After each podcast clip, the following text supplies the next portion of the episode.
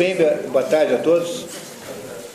Numa tarde dessa, né, fria e inóspita, dá para até usar aquela expressão dos, aquele, aquele oh feel, you happy feel, those, né, oi? A peça.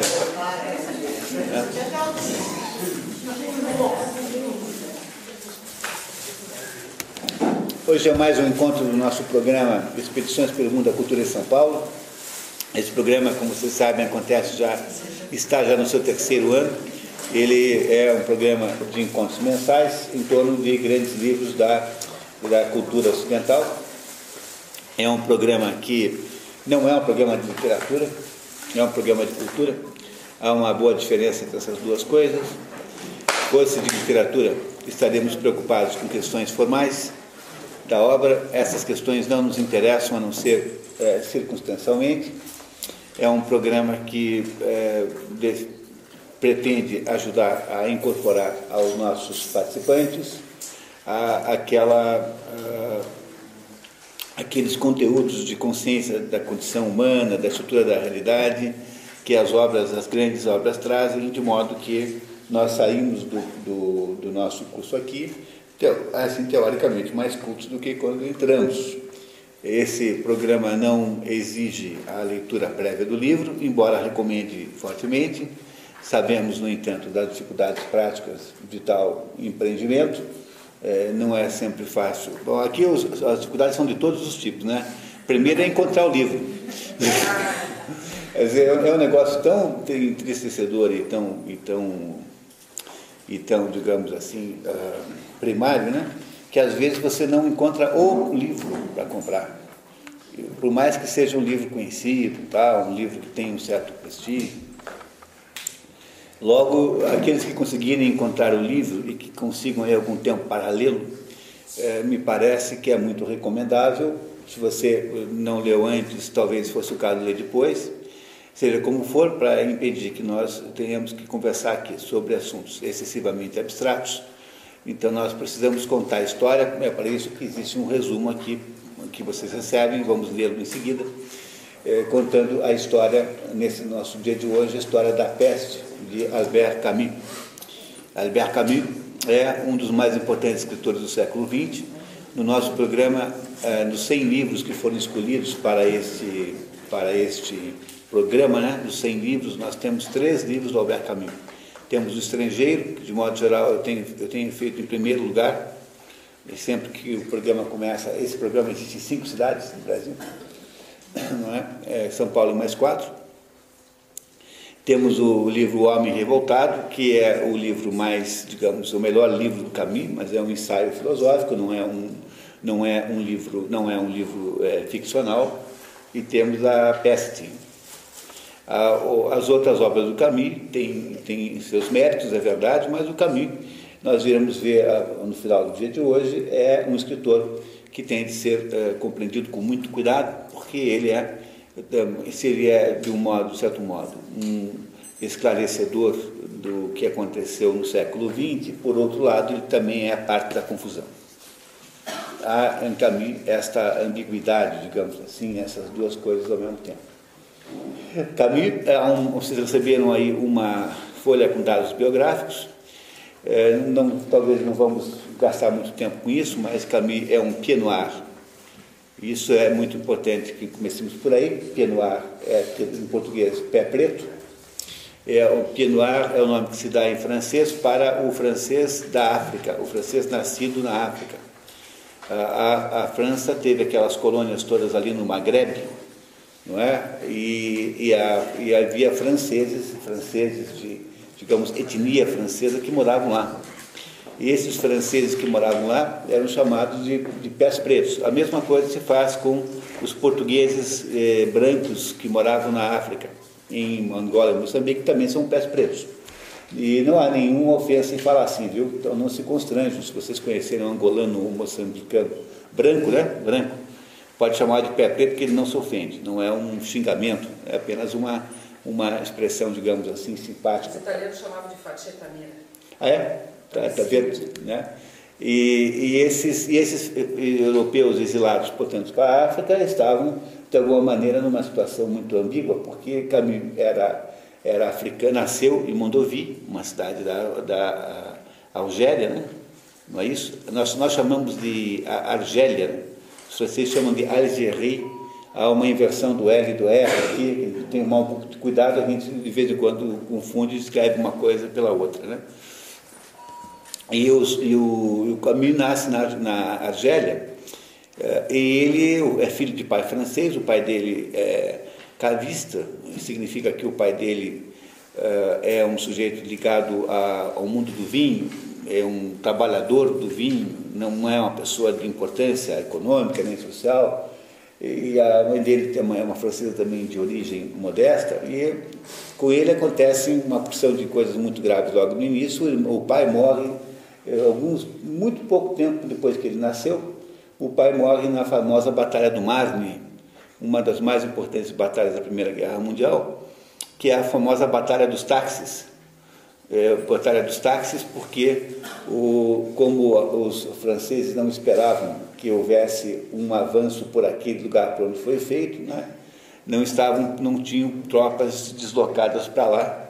E aí é, resolveram confiscar, ou pelo menos convocar obrigatoriamente, todos os táxis de Paris para levar, para levar os soldados com urgência para aquela região da, da, da, da França por isso que se chama de Batalha dos Táxis. Os soldados foram de táxi, é, só não se sabe se foi com bandeira 1 ou bandeira 2.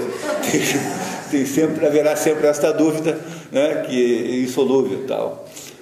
E o Camus é um jovenzinho muito intelectual, um jovenzinho que gostava de duas coisas na vida: futebol, muito de futebol, e gostava de assuntos intelectuais. A sua carreira futebolística, ele queria ser jogador de futebol, foi interrompida pela descoberta de uma tuberculose que o acompanhou a vida toda, num tempo que tuberculose não se resolvia com facilidade, e ele desistiu disso e resolveu fazer uma, uma carreira intelectual. Ele acabou frequentando as melhores escolas de Argel, porque de alguma maneira ele impressionava os professores e os professores protegiam-no eh, vendo nele uma pessoa excepcional, assim, um jovem excepcional. Como todo jovem de bom coração, tornou-se tornou revolucionário logo cedo, eh, embora não fosse, não fosse um revolucionário muito. Eh, ele, era, ele, era, ele tinha uma conotação socialista, digamos assim. É? Ele acabou criando lá um grupo de teatro do, do trabalho, chamado Grupo do Teatro do Trabalho, e não foi muito difícil que ele conseguisse brigar com os comunistas, porque, se vocês pensarem bem, né, o George Orwell conta, por exemplo, essa história maravilhosa dos, das brigas entre os comunistas durante a Revolução Espanhola, que eram, eram piores os comunistas, as brigas entre os comunistas, que são basicamente entre os stalinistas e os trotskistas, essa era a grande havia essa grande, essa grande separação de duas tendências, né? essa separação até hoje existe. Então, aqui no Brasil tem até hoje essa Libelu, que é trotskista. Não é? E assim por diante. Você tem aqui hoje no Brasil, dentro do PT, se você fosse estudar esse assunto, é claro que não vale a pena, né? Mas né, você dá o trabalho de fazer isso. Mas se você tivesse o trabalho de fazer isso, né? Se tivesse, por exemplo, uma, uma, uma, uma vocação para análises clínicas, né, você podia estudar no PT de que modo é que as tendências lá do PT, aquelas tendências todas, estão divididas nesses dois eixos básicos, os, os, os stalinistas e os trotskistas. E se descobrirá provavelmente alguma, digamos, algum resumo possível entre essas duas tendências. Isso também aconteceu naquela época. O Camus brigou logo com os, com, com os stalinistas, acusado de trotskismo, obviamente, e passou a ter, a partir daí, uma absoluta independência ideológica. Ele continuava sendo esquerdista, mas ele não tinha mais uma filiação institucional, digamos, a um determinado grupo. Não é? é, é o caminho, então, transforma-se numa espécie de intelectual de província, porque, afinal, ser intelectual em, em Argel é uma coisa muito limitada nessa época, porque você não é que você esteja na província, você está no além-mar, você está numa província ultramarina. Você está absolutamente longe de qualquer é, centro de poder e de influência. O que você disser não irá, eh, de modo nenhum, uh, influenciar nada, a não ser algum movimento local lá presente. E Camus fica nessa situação, meio que em passado, passa por um casamento muito desgastante com uma, uma, uma mulher drogadida que tinha transado com todos os médicos de Argel em troca de, de, de droga. ele não, isso não dá certo. Ele também não era nenhuma santidade nesse assunto, por favor, não me entendam, tá? que havia aí uma porção de dificuldades emocionais dos dois lados. E, finalmente, para salvar a história de Camus, aparece e começa a Segunda Guerra Mundial. E eu digo que isso é para salvar a história de Camus, porque é a partir da Segunda Guerra Mundial que ele vai para a França e vai para Paris. Vai ser, é, vai trabalhar numa revista em Paris, não como jornalista, coisa que ele poderia ter feito muito bem, mas como é, um, ele era uma espécie de, de estafeta interno mais sofisticado, que levava os papéis daqui para lá e conseguia reunir, juntar coisas parecidas, etc. Na medida em que a França vai perdendo a guerra e os alemães vão progredindo, ele vai se mudando cada vez mais para o sul, até que finalmente fica meio encurralado no sul da França e dali volta para Argélia, onde é, na Argélia ele casa de novo. E casa na cidade chamada Oran. Oran é a segunda maior cidade da Argélia e é em Oran que a nossa história acontece. De modo que Camus conhece Oran, de experiência própria, casa com uma mulher lá e fica profundamente aborrecido, porque se Argel já era é, abaixo de província, imagine então Oran, que não era nem capital, né? que não era nada. E Oran, então, o Camus entra num tédio profundo e tudo faz para voltar à França, volta à França e nunca mais volta para Argélia, digamos, dentro de uma, uma base de moradia, de residência. E quando volta para a França, então, ele entra na resistência, sendo jornalista de, de, um, de, um, um de um veículo né, de, de, de, de resistência. Uh, e durante esse período de resistência, ele conhece Jean Paul Sartre, conhece André Malraux, Uh, com os dois estabelecem uma certa relação de amizade e André Malraux, que era já um escritor muito importante naquela época, e quando eu digo importante, não estou entendendo no mérito da qualidade, porque eh, não se trata disso aqui nesse momento, André Malraux era um escritor importante e influente. E André Malraux é quem convenceu a editora Gaimard a publicar dois livros do Camus, mais ou menos juntos, que é O Estrangeiro e O Mito de Sísifo, dois livros que são contemporâneos e, de certo modo, lidam com o mesmo assunto. A diferença é que o mito de Sísifo é um ensaio filosófico e o estrangeiro é uma novela, né? uma novela, rigorosamente falando, uma novela.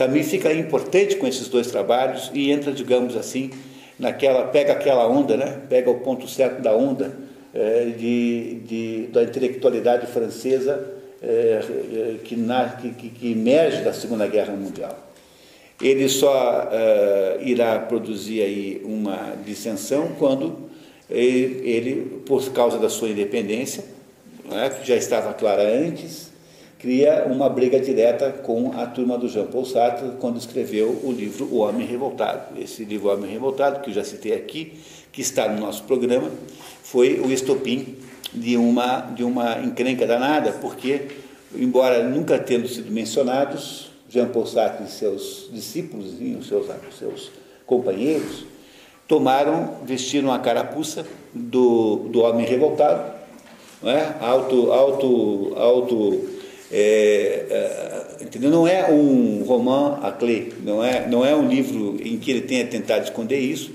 mas vestiram a carapuça daquela, daquela, daquela psicologia chamada homem revoltado, é? que é um revoltado metafísico, digamos assim, e, esse, e, este, e brigaram com ele. Então, o, o Jean Paul Sartre escrevia, era editor de uma revista chamada L'État Moderno, Os Tempos Modernos, uma revista muito influente. E ele então mandou um, um articulista da revista escrever um artigo uh, para, com, agressivíssimo contra o Camus. E, e aí é, é, claro que é claro que essa, essa situação então criou um rompimento entre os dois Dizem, digamos, as fofocas das colunas sociais da época que havia mais do que isso, havia aí, parece que um certo caso entre o Camus e a, e a Simone de Beauvoir, mas isso, isso, eu não posso fazer esse tipo de comentário aqui, porque eu vou me sentir como o leão lobo, fazendo comentários aqui no nosso curso, Na verdade, aí, isso não que seja um segredo, mas o Jean Paul Sartre e Simone Beauvoir tinham lá um esquema uh, conhecidíssimo, que aliás funcionou até no Brasil com uma certa deputada federal, até aqui no Brasil houve o caso, né, em que a Simone Beauvoir saía com as meninas e depois as passava para o, o marido, né, para o, para o, o caminho. Mas o, o, não estava no esquema. O, desculpe, o Camille, o Jean Paul Sartre, é, o, a Simone Beauvoir conquistava as meninas e passava para o Jean Paul Sartre. E, mas eu acho que esse esquema não envolvia o contrário, quer dizer, não, não estava na ideia é, ela sair com meninos. Né? Ela? É, mas, mas o. É, tinha o Albert Klein, né? É, o cara. Viu como está ficando? Olha só como é que está indo esse curso, hein? Olha, olha só que baixaria que nós estamos. Indo. Esse curso aqui vai descendo morro abaixo aqui. Né? É, mas o, o, com o Camille aparentemente teria tido uma, digamos, um ciúme, aí nasceu um ciúme. Talvez o sujeito não admita qualquer caso. O sujeito que admite casos da sua mulher não admite com qualquer um. Há sempre um critério. Então, né? Seja como for, os dois nunca mais se deram bem. Eles se encontraram depois de muito tempo numa festa, se cumprimentaram muito assim, é, urbana, urbanamente, mas, mas é, houve um rompimento enorme entre o Camus e esta linhagem que tornou-se depois comunista, porque é, no final da Segunda Guerra Mundial, Jean Paul Sartre rigorosamente não era comunista. Ele era um sujeito de esquerda, era um sujeito com restrições lá, com, com, com atitudes assim, digamos, contrárias a, a, ao, ao, as tais forças capitalistas que haviam destruído a, a Europa e era simpatizante da União Soviética, não é? Mas essas simpatias pela União Soviética eram mais simpatias humanitárias do que propriamente ideológicas, não é? No sentido de que houve muita morte lá, houve lá o cerco a São Petersburgo, houve não sei o quê, houve não sei o quê, enfim. Aí o que acontece aí é que lentamente Jean Paul Sartre vai se tornando comunista e lentamente o Camus é cada vez menos comunista e vai se tornando assim um sujeito meio que ensimesmado nas suas próprias dúvidas, tanto, há, tanto é que ele escreveu um último trabalho chamado A Queda, La Chute, em que ele conta a história, é um monólogo, um monólogo muito grande, em que um sujeito chamado Jean-Baptiste uh, Clamant, Jean-Baptiste Clamant, é, é, um advogado parisiense é, que foi, saiu de Paris e foi morar numa espécie de bordel em numa cidade da Holanda, eu não sei se é Amsterdã, Roterdã, uma cidade lá. E ele, então, todo estranho que aparece, ele convida para tomar um drink e conta a sua história. Então, conta a história de que ele havia passado a sua vida toda ganhando muito dinheiro e fazendo de conta que ele era amigo dos pobres, tal, que ele defendia as causas populares. Até que um belo dia, numa noite, passando as margens do Sena, ele presencia uma, uma mulher que, que tenta se suicidar, pulando da ponte, e ele não faz nada para impedir. E quando, quando ele descobre, então, que ele, embora tivesse um discurso de humanitarismo, ele não fora capaz de agir num caso concreto real, ele então decide, toma consciência de que era uma fraude e havia decidido então passar o resto da vida morando na, no bordel e, e bebendo o dia inteiro. O Otto Maria Carpo diz que a queda do Camus é a queda do próprio Camus. Ou seja, é uma obra autobiográfica, não no sentido próprio da palavra, né? no sentido direto, mas é que é uma obra que revela um certo fracasso existencial que o autor teria tido na sua existência, assim, no final da vida. Camus, no entanto, não nos, não, não, não nos poupou de morrer espetacularmente, e ele morre então num acidente espetacular com o mais, uh, digamos, prestigiado automóvel francês da época, um Facel Vega, dirigido pelo Gaimard, seu editor, que morre, aliás, junto no, havia o editor, ele e os filhos do, uma mulher e filhos do, do editor atrás que se salvaram, não, não morreram. E morre então nesse, nesse acidente de automóvel, muito jovem, né? morre em 60, né? É só olhar aí no, na cronologia que vocês têm. Em 60. 60, isso mesmo, né? E o Michel Gaimard também morre, seu editor. Essa editora Gaimard existe até hoje, não sei em que base, se é independente ou se pertence a algum ao Berlusconi, é possível que pertença ao Berlusconi, né?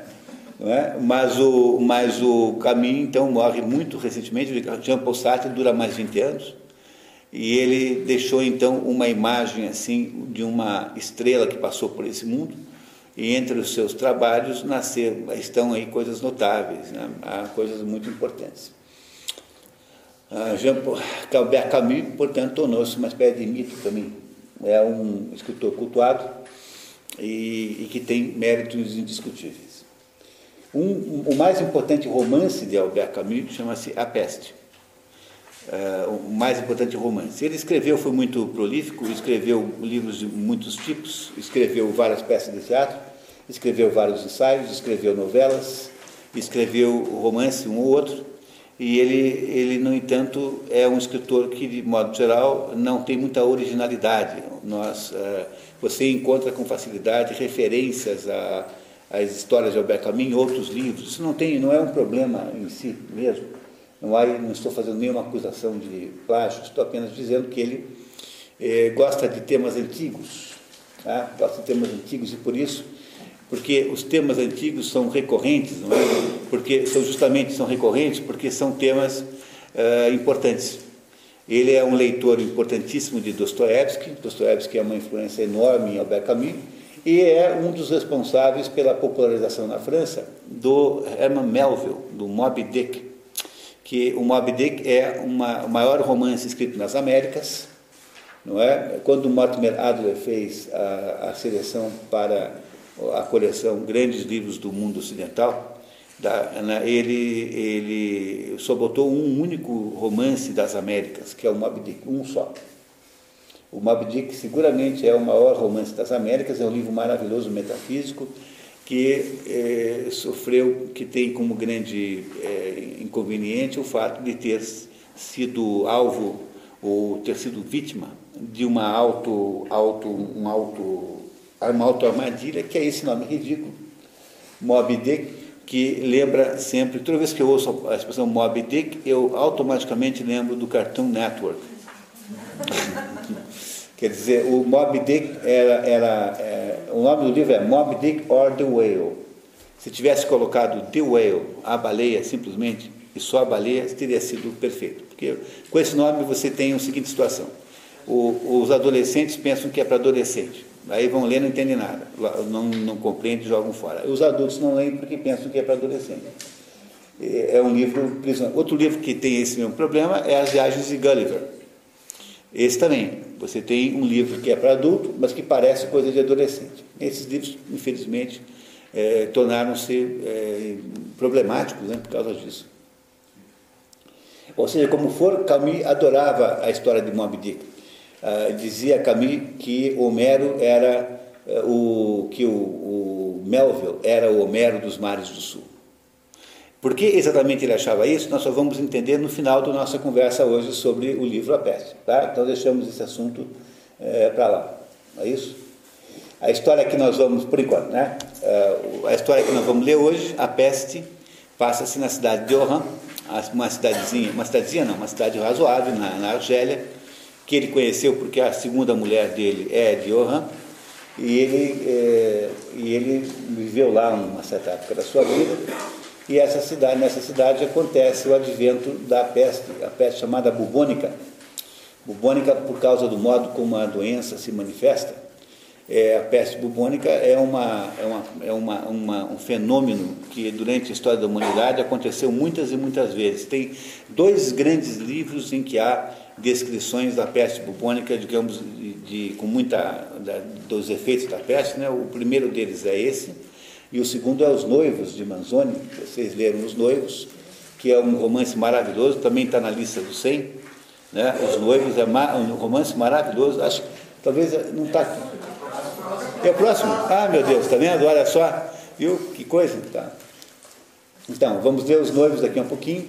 Então, vocês vão ver a peste de um ponto de vista e veremos a peste de um outro ponto de vista daqui, daqui a 20 dias, alguma coisa. E, e, os, e, o, né, e, o, e esses dois livros têm nos dois a descrição da peste. A, a história é, é, uma história engraçadíssima, por exemplo, o Graciliano Ramos, que foi o tradutor da, da versão que foi usada para fazer esse resumo, dizia que o livro parecia um livro gay, porque é um livro que não tem mulher nenhuma. E não tem mulher nenhuma. Né? E, o, e, o, e o dizia assim, né? c'est un livre sans femme, c'est-à-dire, c'est insupportável. Quer dizer, é um livro, a situação do livro é insuportável, né? porque não há mulheres nesse. Irrespirável, desculpe. Irrespirável. É, o livro é irrespirável porque não há mulheres no livro. É um livro totalmente de personagens masculinas. A, a única mulher que tem fala, acho que, cinco palavras em toda a história. E uma senhora? E uma senhora de idade.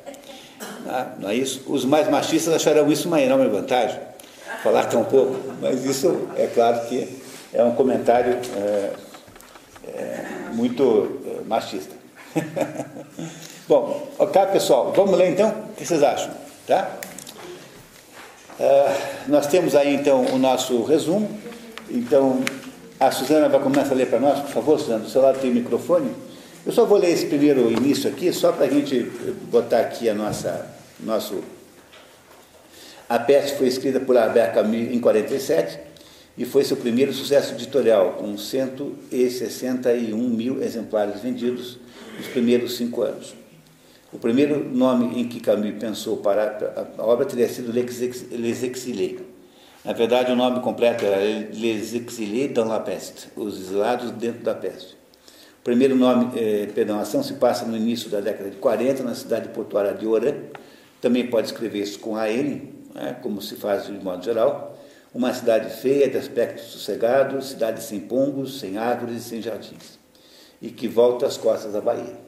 É uma descrição muito negativa, né? Oran é a segunda maior cidade da Argélia francesa, com cerca de 200 mil habitantes. Além dos nativos e dos franceses, é uma cidade significativa população espanhola. Camus chama a obra de crônica, mas é na verdade um romance estruturado em cinco atos, como uma tragédia grega. Cinco partes, né? Como cinco atos na tragédia grega. E aí então, então você sabe como é que começa essa história. Temos lá em Oran uma vida normal, todo mundo vivendo a sua vida. A personagem central chama-se Dr. Rieu. Rieu é a personagem principal. É um médico que tem lá uma, um casado, a mulher do médico está doente, nós não sabemos qual é a doença, mas logo no início a mulher tem de sair da cidade, porque precisaria buscar tratamento em outro lugar. E é uma cidade normal, uma cidade, digamos, comum. E, e é nessa cidade que acontecerão ah, os, né, os, esses. É, esses atos todos é, ligados à peste. Então, começamos, Suzana, por favor. No dia 16 de abril de 1920. É, o autor não quer nos dar uma data exata, porque ele não quer que se especule se isso foi assim mesmo, não. Então. O doutor Bernard Guillet descobre o cadáver de um rato sobre o patamar do seu andar. O porteiro, Sr. Michel, julga tratar-se de aguaceiros divertindo-se em espalhar ratos mortos no edifício. À noite, ao procurar suas chaves, Rie percebe outro rato, desta vez agonizante. No dia seguinte, ao meio-dia, Rie acompanha a estação sua mulher, que, doente, procura tratamento numa cidade próxima. A mãe do médico chegaria na sequência para ajudá-lo na ausência da mulher. Alguns dias depois, a agência de notícias Hansdock anuncia terem sido recolhidos mais de 6 mil ratos naquele mesmo dia. Os roedores saem em massa de seus esconderijos e morrem na rua. A angústia cresce. Algumas pessoas começam a culpar a prefeitura. De repente, a quantidade de animais mortos diminui, as ruas recuperam a limpeza e a cidade cresce salva. É, há um clima extraordinariamente bem feito, é, bem desenhado, né, literariamente, em que esta ameaça, né, em que essa situação uh, de terror que vai se, vai se estabelecer ali, vai aos poucos aparecendo assim. Né. É muito bem escrito, é um livro muito bom, é um romance muito bom como literário, literariamente assim. Vale a pena ler, viu? Tá? Vale a pena ler, muito bem feito. Então temos aí o início da, da, do problema, a cidade que está né, normal e começam a aparecer ratos, ratos mortos em quantidade crescente. De repente os ratos somem, desaparecem. e a cidade pensa que aquilo não passou de uma peste entre os ratos, sei lá o que, problema interno do mundo dos ratos. Né? Mas, tá, continuando. O porteiro Michel, no entanto, cai doente e piora rapidamente. Rie encontrou o doente, o zelador, meio fora da cama, uma das mãos na barriga, a outra no pescoço, vomitando com grandes arrancos uma bilis rósea no urinol. Depois de longos esforços, sem fôlego, o porteiro deitou-se.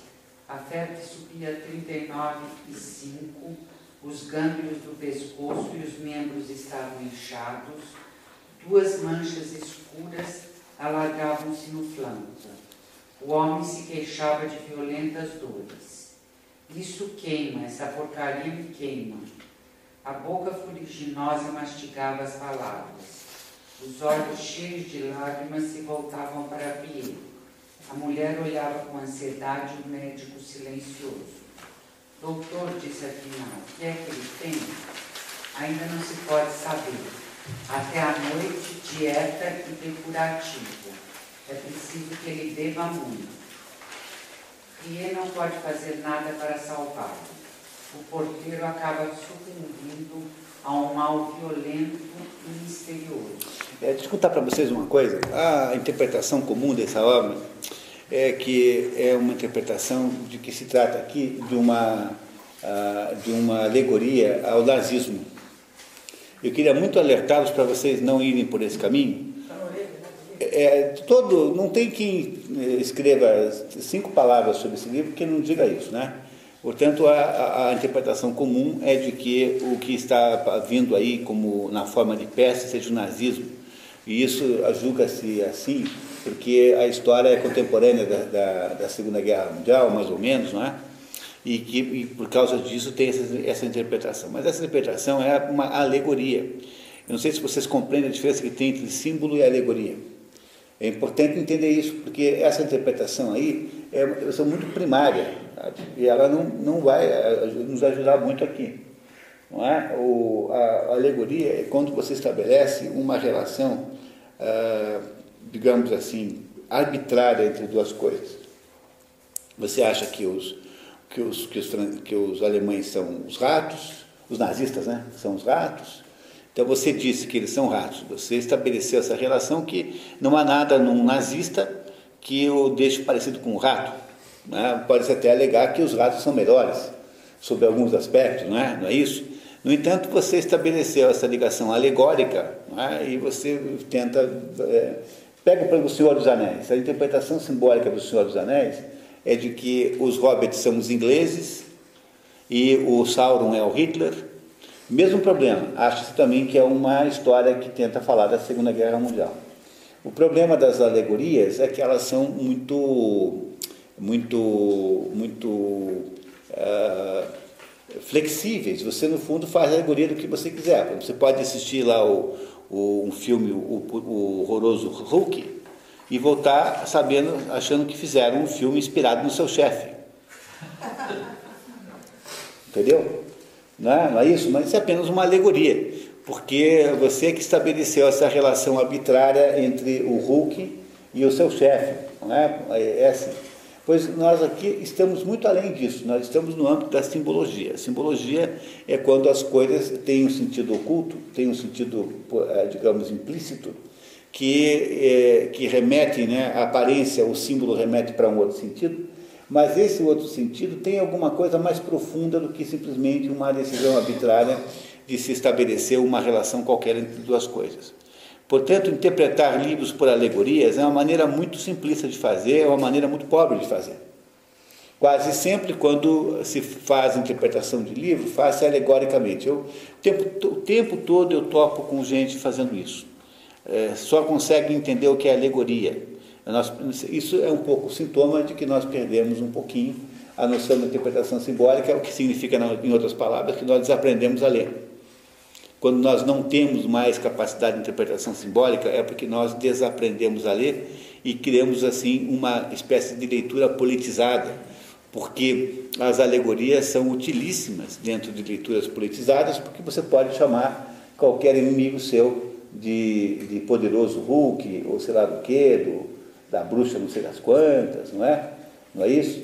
Não é? Às vezes é alegoria mesmo. Por exemplo, há uma interpretação alegórica muito interessante do Mágico de Oz. O Mágico de Oz seria uma, uma história criada para defender a volta ao padrão ouro eh, nos Estados Unidos, que estava eh, com, com o Bretton Woods, né? havia, sido, havia sido extinto, não é? e o caminho dos tijolos amarelos né? é justamente o, o, o, padrão ouro. Né? Os tijolos amarelos são de ouro. E cada personagem daquelas ali, o homem lata, o homem não sei das quantas, representaria um político da época que estaria envolvido com aquele assunto. Então, Paulo Sandroni tem uma interpretação disso. Não, na verdade, não é que ele tenha feito, mas ele transcreve essa, essa interpretação no seu dicionário de economia. Muito interessante. Né? É, nesse caso, você tem certamente aí uma alegoria. O Mágico de Oz seria uma alegoria política em que se teria é, feito ali uma espécie de mundo paralelo é, que representaria personagens reais da vida concreta ali.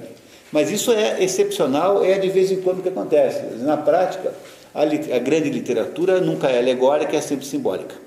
Ela vai além da, da, da alegoria, ela vai dentro do simbolismo profundo. O simbolismo profundo é que há aqui alguma coisa maior do que o problema do nazismo da Segunda Guerra Mundial. No, no Senhor dos Anéis, a primeira coisa que o Tolkien faz no prefácio é proibir de comparar aquela situação do Senhor dos Anéis com qualquer conotação de Segunda Guerra Mundial. Está proibido pelo autor interpretar assim. Aqui o autor nunca, nunca proibiu, mas acho que não achou-se necessário fazer, né? Achou que, que aqui seria demais, né? Pois não? Não, agora, por exemplo, um livro como A Revolução dos Bichos... A alegoria. A alegoria, tá? Mas concretamente é o Stalin e o Trotsky, né, os dois corpos. Por isso que o senhor o, o, o Revolução dos Bichos não está no programa, porque é de uma obviedade tão grande que perderia ter nenhuma graça a gente vir aqui interpretar isso, né? Não é isso? Então, de vez em quando, há livros alegóricos. Mas a grande literatura, a grande literatura não, essa é sempre simbólica e não alegórica. Ela, ela está falando de outra coisa, mas não tão obviamente como a alegoria faz. Quer dizer, a alegoria estabelece uma relação rasa. É como se você tivesse ali o um minério aflorando a, a, do chão. Né? A, a, interpretação simbólica exige que a gente faça um pouquinho de, de buraco, né? cave um pouquinho mais fundo para encontrar o sentido. Nesse caso aqui, então, eu estou apenas advertindo-os a não irem pelo caminho alegórico, por mais que vocês tenham lido em qualquer lugar que esse é um livro sobre o nazismo. Não é, não. Tá? Não é? Ele, ele tem alguma coisa a mais para nos oferecer. Combinados? Então, vamos lá.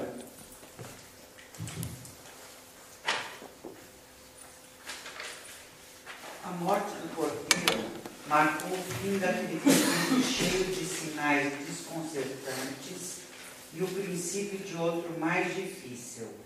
A surpresa do começo pouco a pouco se transformou em pânico. Os habitantes nunca haviam suposto, suposto que a cidade fosse um lugar particularmente designado para os ratos morrerem à luz do sol e os porteiros serem vítimas de estranhas doenças. Tinham cometido um erro e as suas ideias deviam alterar-se. Se fosse apenas isso, a gente se acostumaria. Mas as pessoas que não eram porteiros nem pobres tiveram de seguir o exemplo de Miguel e aí surgiram a reflexão e o medo. Ao chegar na periferia, a casa de um cliente velho, um asmático, Rie convocado por um dos vizinhos, José Gran, funcionário da prefeitura, a atender um morador do prédio que havia tentado suicídio por enforcamento. Trata-se de Cotar, sujeito baixinho, solitário, endinheirado e misterioso, que está principalmente preocupado com que a tentativa de suicídio não seja relatada à polícia. Esses dois aí, José Gão e o Cotar, são duas personagens importantes da história. Né? Guardem esses nomes.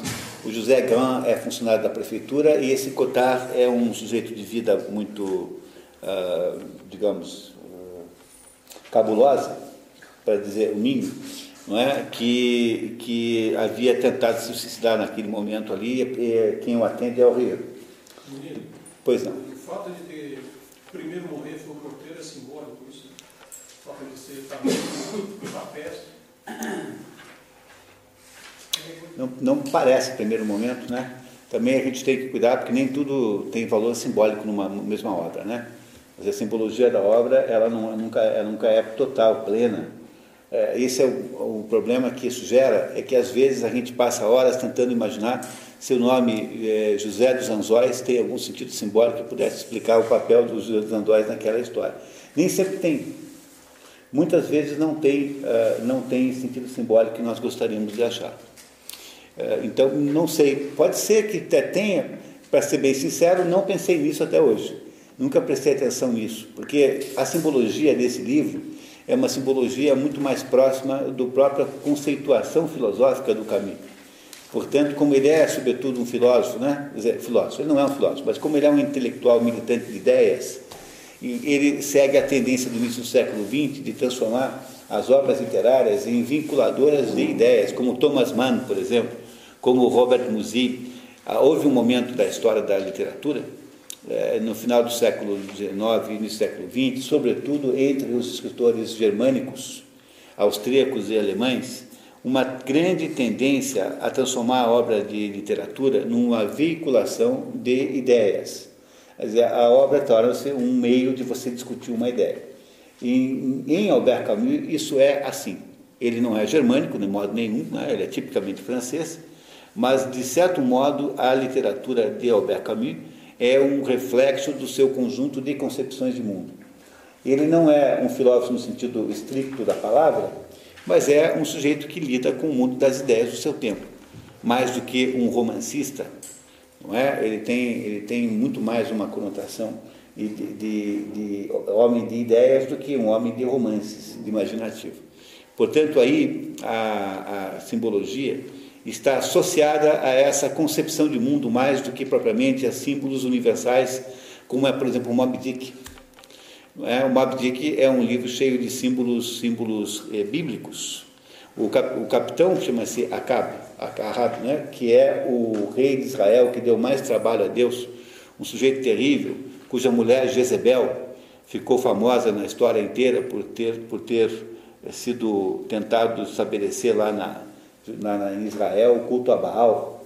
É, não é? O, o, narrador é o Ismael, que é o Ismael é irmão de Isaac, não é? É o, é o filho rejeitado de Abraão, e assim por diante. Aqui nesse caso, a simbologia está muito associada ao modo como Camus via o mundo nesse momento em que escreve esse livro. Ele é um escritor, digamos, ficcional apenas secundariamente. Ele é, sobretudo, um divulgador de ideias. Por isso é que, eh, já, eh, eh, Marcelo, eu não, não, me lembro, eu não prestei atenção nisso, porque pareceu-me sempre um pouco eh, estar fora do, do caminho, por esse caminho. Mas, de repente, tem até tem. Né? Vamos ver se a gente consegue descobrir. Continuamos, por favor.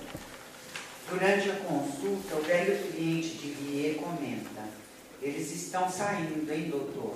Disse o homem durante a injeção. O senhor viu? O assunto dos ratos dominava as conversas. Todos os dias, os mortos com os mesmos sintomas do velho porteiro aumentam na cidade. Rie consulta o Serviço Municipal de Desratização e seus colegas. O Dr. Castel, experiente, diagnostica a peste bubônica.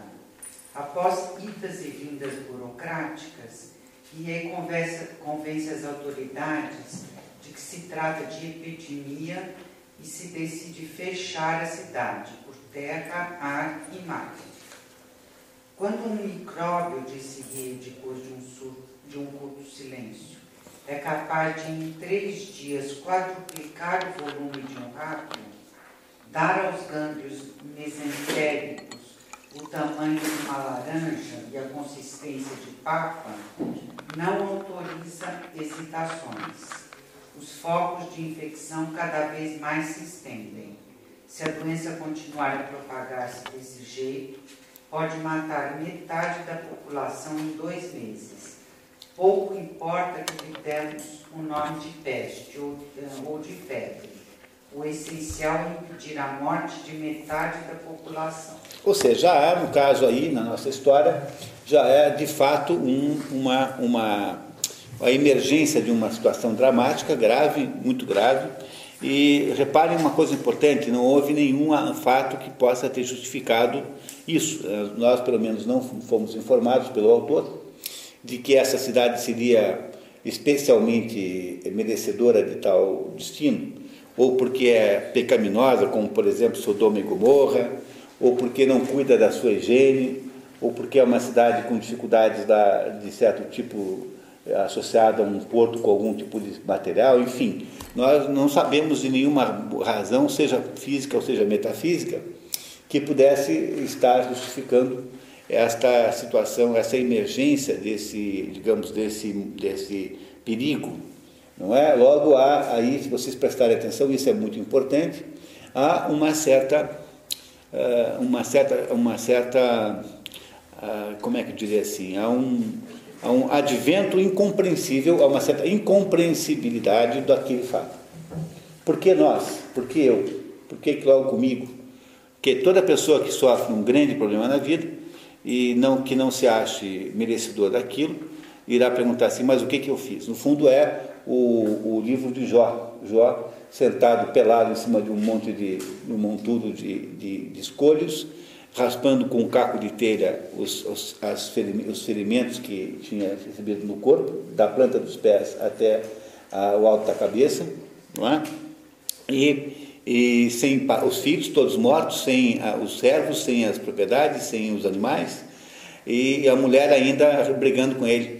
E a mulher ainda brigando, dizendo que ele, tava, que ele tinha feito alguma coisa, porque não é possível que desse tudo tão errado. Essa situação de não saber o que aconteceu com você é a situação que esse pessoal aqui está enfrentando. Por que, que aconteceu isso conosco? Essa situação, então, já mostra para nós que há uma, uma personagem aqui que eh, está eh, assumindo o comando, é o Dr. Rieu. O Rieu é o, a pessoa mais importante, a personagem central da obra, não é? Esse cuja mulher foi mandada para outra cidade antes da, da fecha, do fechamento da cidade, né? antes, né? por favor, antes, e que é, está, está aqui numa, numa, numa situação de enfrentar, assumir a condução do enfrentamento desta, desta epidemia. Acabou o primeiro ato da nossa peça. Não é isso? Vamos ao segundo. Fernando, por favor. Segunda parte. Porã, aos poucos, aprende a viver do isolamento prisão e o medo é, modificam todos os comportamentos individuais. A peste nos preocupou a todos, diz o narrador.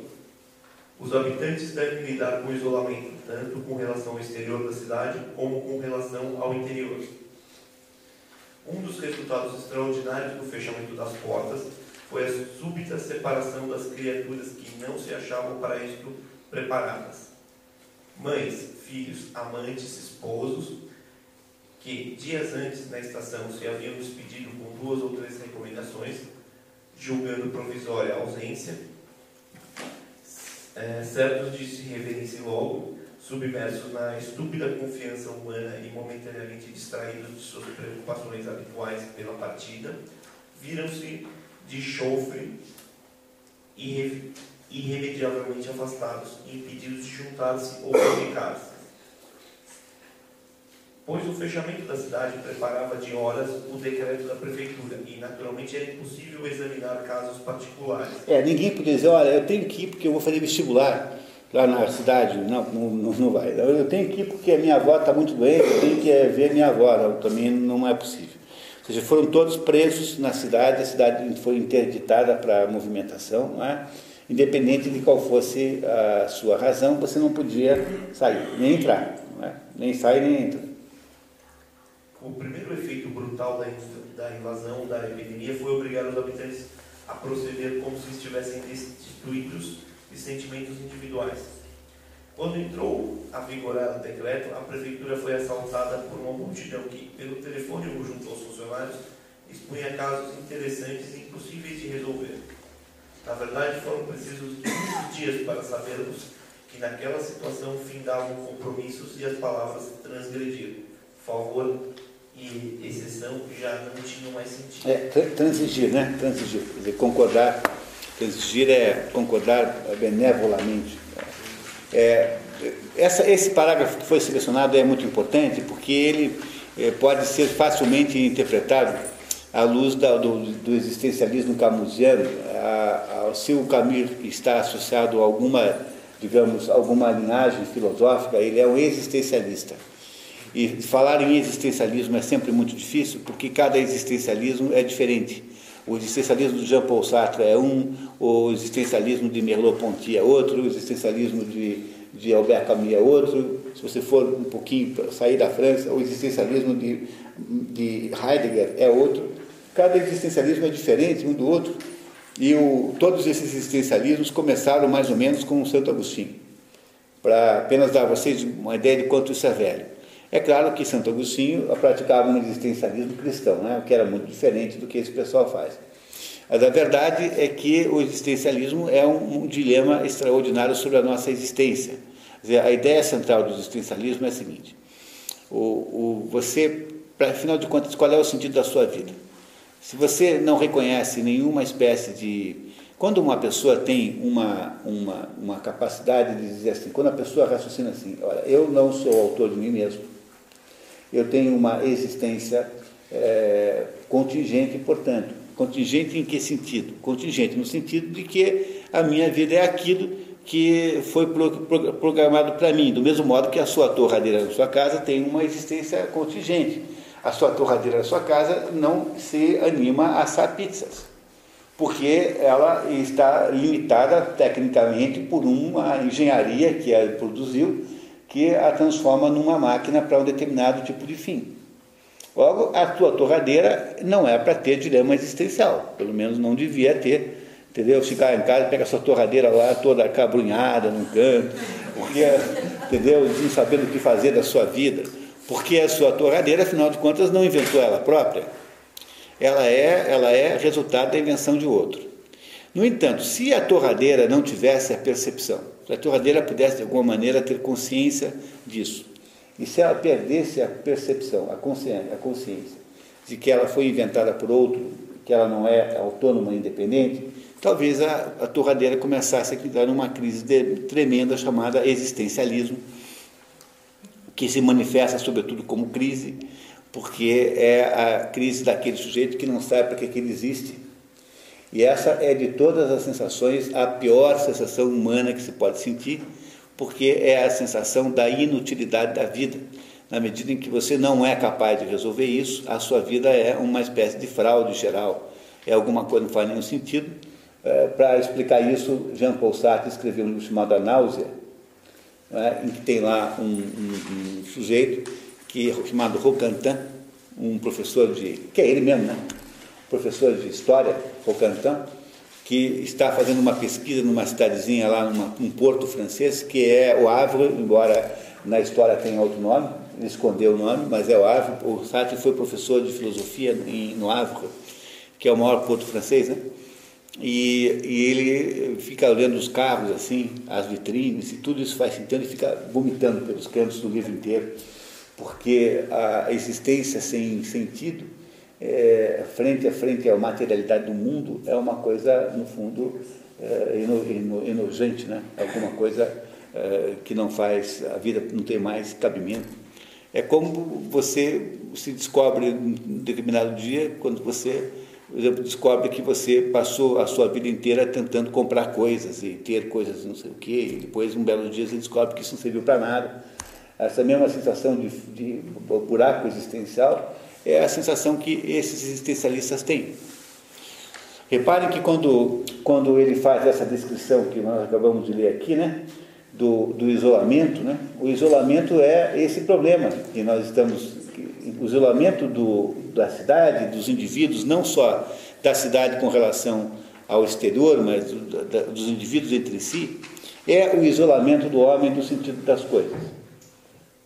Não é isso? Ou seja, vai criando isso aqui um clima de transferência para o, para o enredo, né, para, digamos, o aspecto fabulativo da história, é, dessa mesma situação existencial é, que é de cada um, o sujeito que está desvinculado de sentido na sua existência.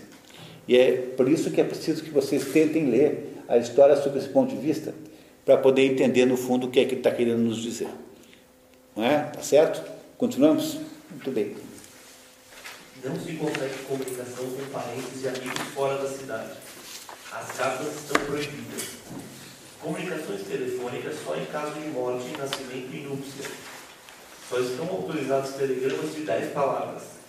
Em junho, Raymond Humbert, um jornalista parisiense preso na cidade pelo fechamento, pede ao Dr. Rian atestado de não contaminação para poder voltar a Paris, alegando dolorosa separação de sua mulher. Esse Raymond Rambert, né? Raymond Rambert é uma personagem bem importante na história. Ele é um jornalista que ficou preso lá, tinha ido fazer uma reportagem, não lembro mais qual era o assunto, ah, sobre, sobre as mortes, sobre o, o, o fenômeno. E não pôde ir embora mais. Então ele faz o quê? Vai lá falar com o Rio, pedindo-lhe um salvo-conduto médico, né, que o Rio ateste que ele não tenha peste para poder voltar. Ele não conseguirá, eh, depois tentará fazer isso por vias escusas, né, falando lá com os contrabandistas, para ser contrabandeado para fora da cidade, ele pessoalmente, e, e, vai se tornando uma personagem importante na história. Mais uma personagem importante que entrou, né, o Raymond Rambert. Tá, continuamos. Para sua decepção, Rio nega o atestado, dizendo não, não poder estabelecer de fato portar ou não a infecção. Mas se havia exílio, era quase sempre o exílio em casa. Embora o narrador só tenha conhecido o exílio geral, não deverá esquecer indivíduos como o jornalista Rambert e outros que mais sentiram a dor da separação porque viajantes surpreendidos pela peste se viram separados do ente querido e da própria terra. No exílio geral, eram os, eram os mais exilados, pois se o tempo suscitava neles angústia igual a de outros, estavam mais limitados a sem trégua junto aos muros que separavam da pátria perdida o seu refúgio empestado. empestado. Viviam a encerrar na cidade poerenta, invocando em silêncio, em silêncio tardes e manhãs só deles conhecidas. Alimentavam seu mal com imponderáveis sinais e desconcertantes mensagens, como um, como um voo de andorinhas, o orvalho noturno ou esses raios esquisitos que o sol envia quando em quando as ruas desertas. Ao mundo exterior, capaz de nos distrair, fechavam os olhos, obstinados em acariciar fantasias muito reais, seguir com todas as forças imagens de uma terra onde certa luz, duas ou três colinas, a árvore predileta e rostos de mulher formavam para eles ambiente insubstituível. A quantidade de mortos sobe espantosamente para minimizar a tensão, os habitantes de Orã enchem os cafés, cinemas e teatros. Uma companhia de ópera, aprisionada pela interdição de sair, apresenta todas as sextas a mesma obra, o Orfeu de Grieg, sempre para uma casa cheia. Orã tomou, assim, aspecto singular. O número de pedestres aumentou e as pessoas reduzidas à inação pelo fechamento de casas comerciais e escritórios, enchiam ruas e cafés. Por enquanto não haviam perdido os empregos, estavam de licença. Pelas três da tarde, sob o belo céu, Oran dava a ideia falsa de uma cidade em festa, onde tivessem abolido o trânsito e fechado lojas para facilitar qualquer manifestação pública, permitindo aos habitantes invadir as ruas e participar dos festejos. Por outro lado, o comércio de vinhos e álcool tinha o primeiro lugar, os cafés puderam igualmente atender a freguesia. Para dizer a verdade, bebia-se muito. Um café anunciou que o vinho puro mata o micróbio e reforçou-se a ideia de que o álcool afasta as doenças infecciosas.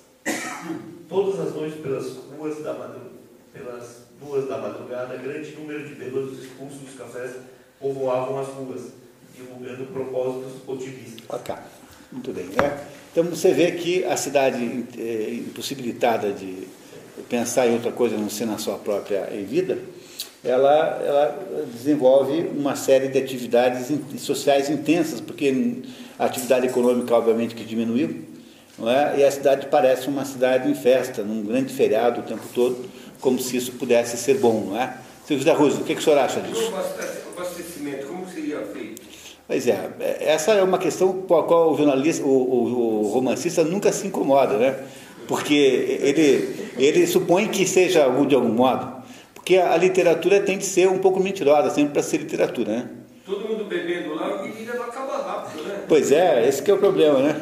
É, Aí esse eu, eu- nós assim, se tivéssemos o problema concreto, ficaríamos mais preocupados do que nós estamos aqui na verdade, né? Porque cerveja lá. pois é, né?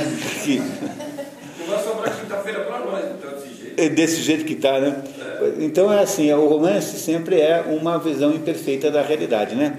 É preciso ter uma certa desconfiança muito grande com todas essas, essas teorias realistas do romance, não é? Imaginem vocês como seria difícil, como seria impossível para um romancista tentar num romance descrever essa sala aqui nesse momento com o modo como nós estamos aqui. Quantas milhares de páginas não precisaria para alguém tentar descrever exatamente esse momento aqui, esse segundo, essa fotografia de um segundo, sendo que essa daqui a um segundo seria diferente porque alguém teria mudado de posição. É, como seria difícil para um romancista ser realista? Porque se houvesse um, um romance completamente realista, ele deixaria de ser romance para ser a realidade. Portanto, não, não, não há modo da gente exigir é, realismo do romance. O que não pode ser é inverossímil. Isso é outra coisa. Não é? Não é isso? Inveros, é, verossimilhança é outra coisa. Tem que parecer que é verdade. Mas, no fundo, no fundo, quando você lê um romance, você faz aquilo que o Coleridge mandava fazer, chamado é, é, suspension of disbelief suspensão do, do ceticismo. Não é? Você não consegue ler um romance a não ser que você seja capaz de fingir que tudo aquilo é verdade.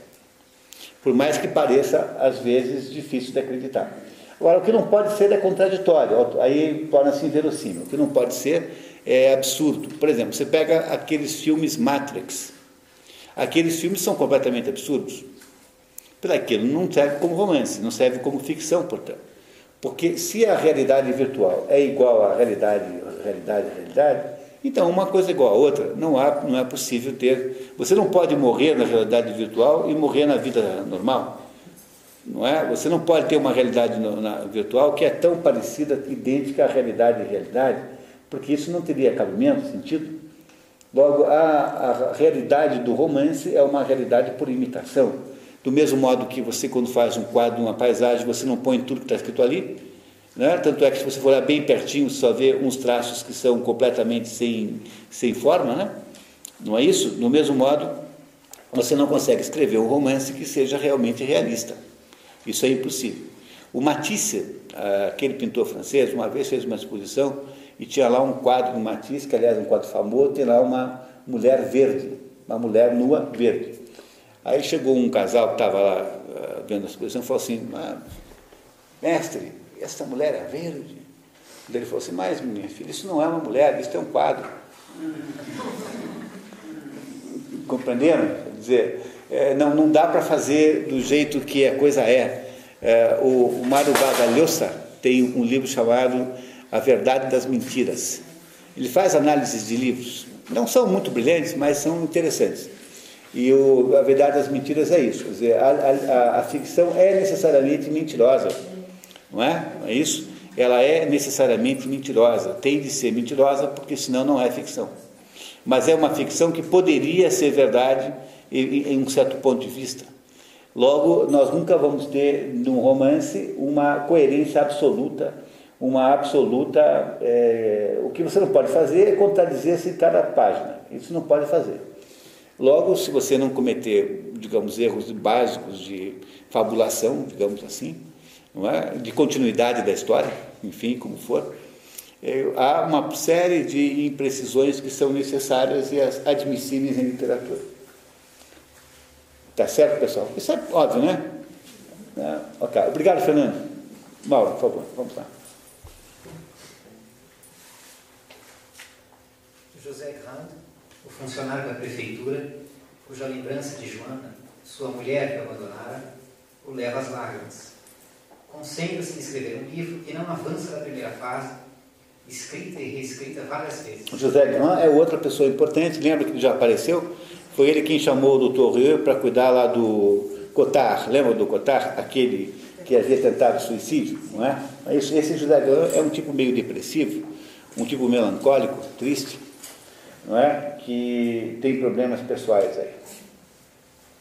O padre Panelu, um jesuíta culto e gordo, faz sermões falando de castigo divino e convida os fiéis a meditarem sobre a punição enviada aos homens sem espírito de caridade. O sermão do padre Panelu, que vai acontecer em seguida, é uma adaptação a esse livro do sermão do padre Maple, do Moby Dick. Moby Dick tem um dos mais bonitos momentos da literatura ocidental, uma das mais belas passagens literárias jamais escritas, que é o padre Maple, Maple que é um padre lá que tem, que é o, é, tem lá uma capela, cuida de uma capela, chama Capela dos, dos, dos Baleeiros, e que faz um sermão no domingo, ele não é um padre católico, é um, é um pastor, e faz um sermão para contando a história de Jonas, a história bíblica de Jonas, é maravilhoso, magnífico. O, o Camus era louco pelo, pelo Moby Dick, pelo Herman Melville, e então resolveu fazer aqui no, nesse livro, né, esse livro escrito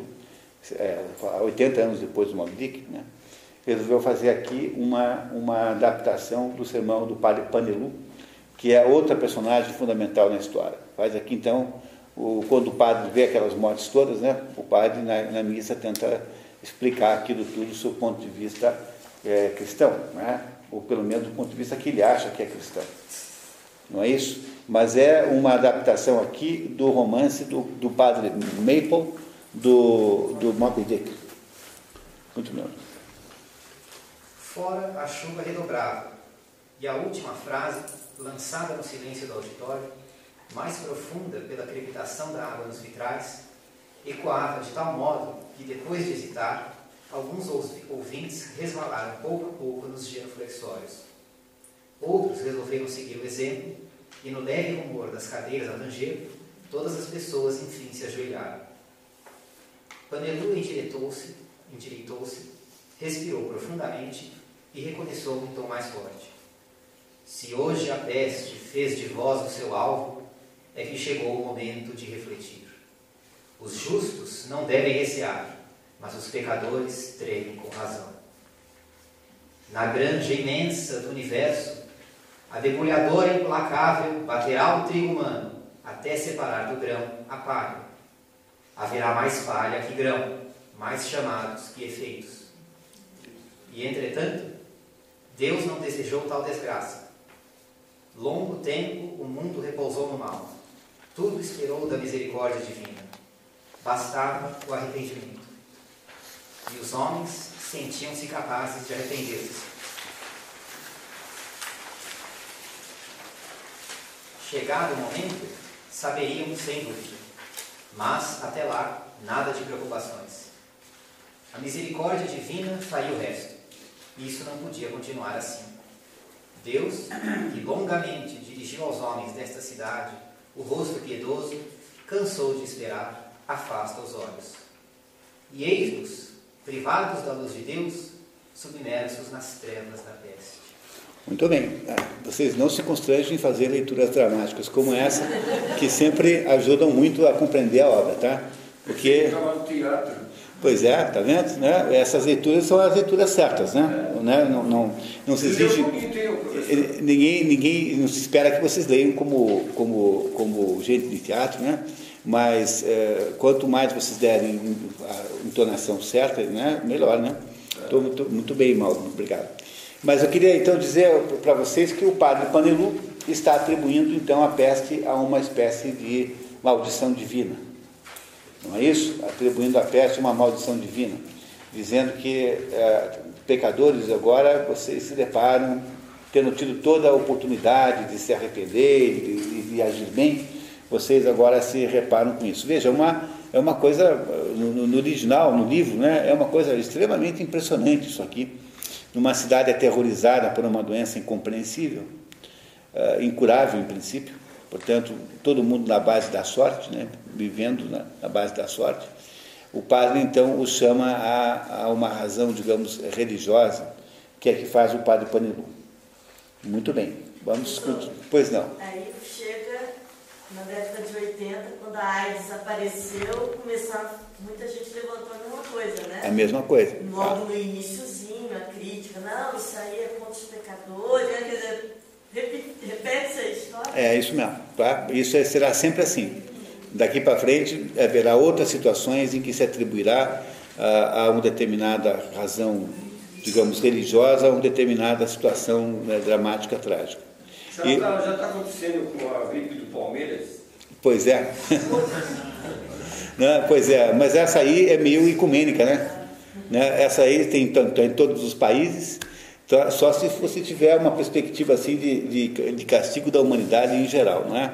Não é isso, né? Mas essa daí não é uma gripe seletiva.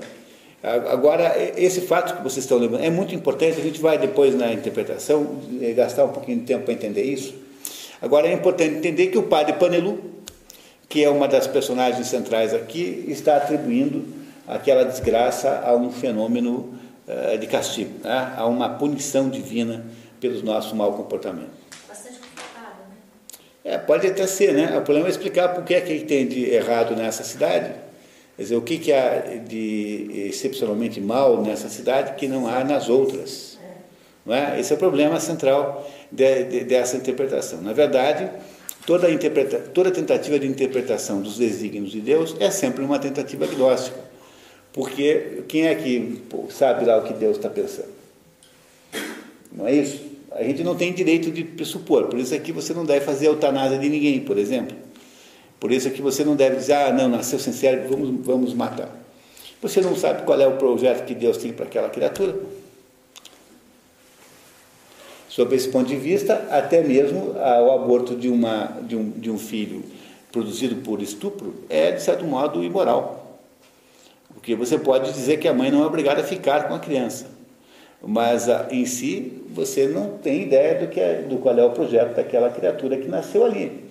Portanto, toda tentativa de, de, de, de adivinhar os desígnios de Deus é sempre uma tentativa, eh, digamos, soberba, em última análise. Né? Uma- mas a gente depois conversa melhor sobre isso. Vamos tentar entender a história inteira agora. Tá, né? Vamos lá?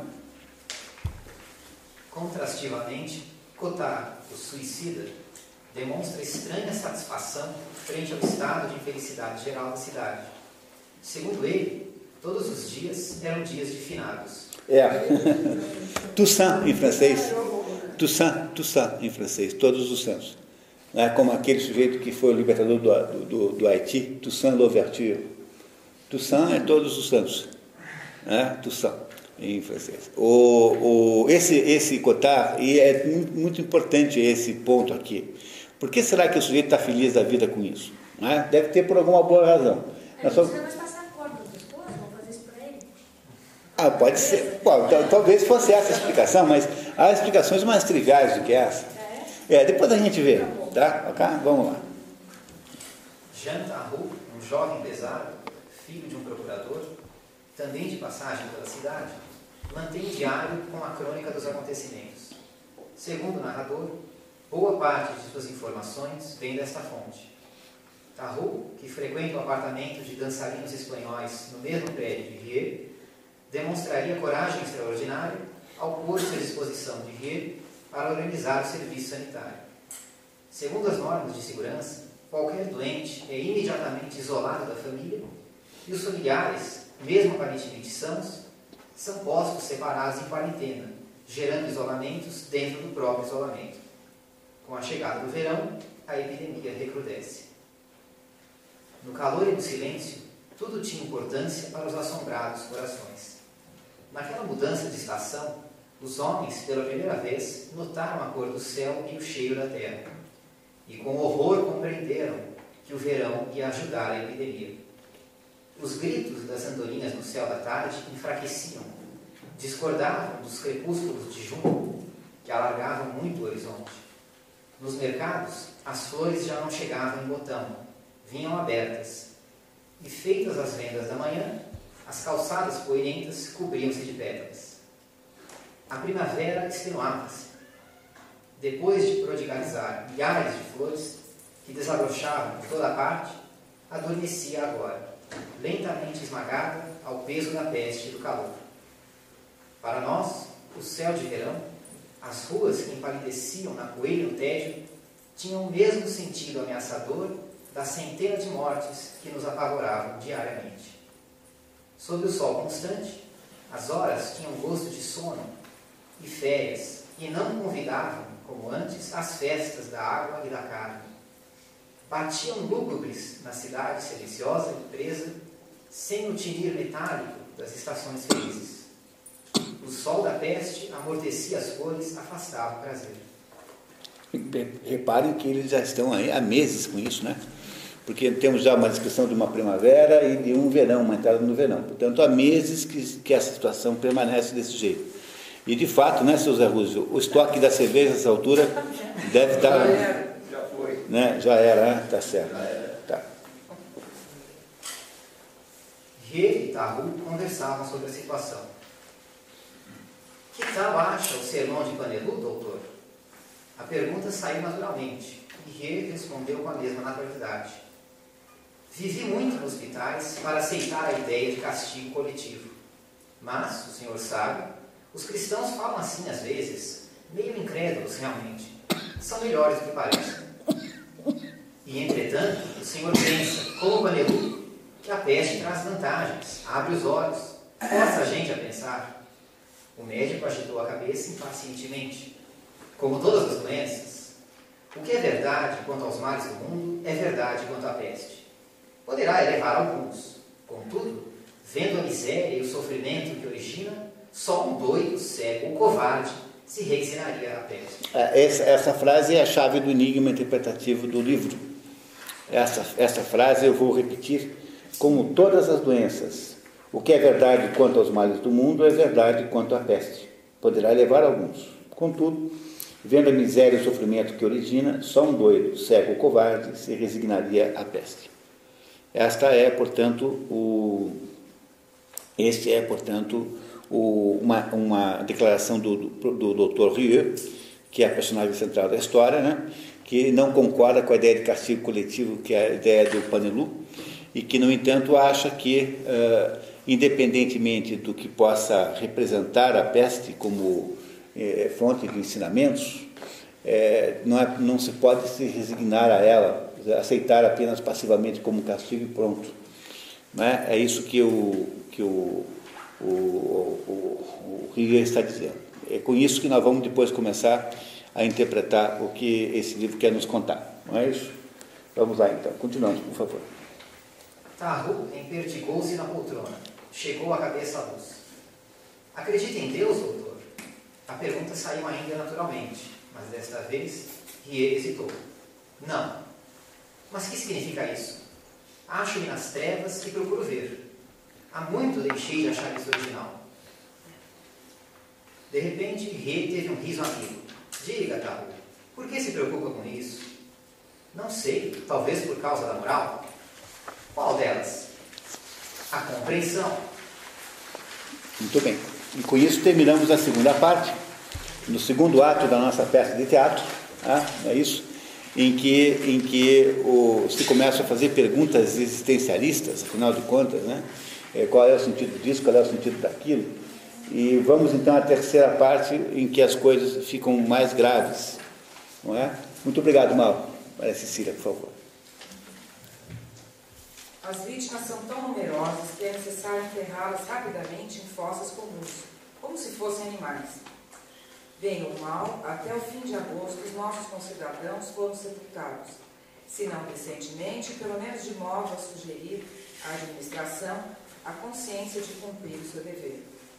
Mas é necessário avançar um pouco no desenrolar dos acontecimentos para expor as derradeiras medidas a que recorreram. De fato, a partir de agosto, a epidemia se comportou de tal maneira que o acúmulo de vítimas excedeu as possibilidades oferecidas pelo nosso pequeno cemitério. Em vão se derrubaram pedaços de muro, arrumaram-se os defuntos nos terrenos vizinhos. Foi preciso achar outra coisa.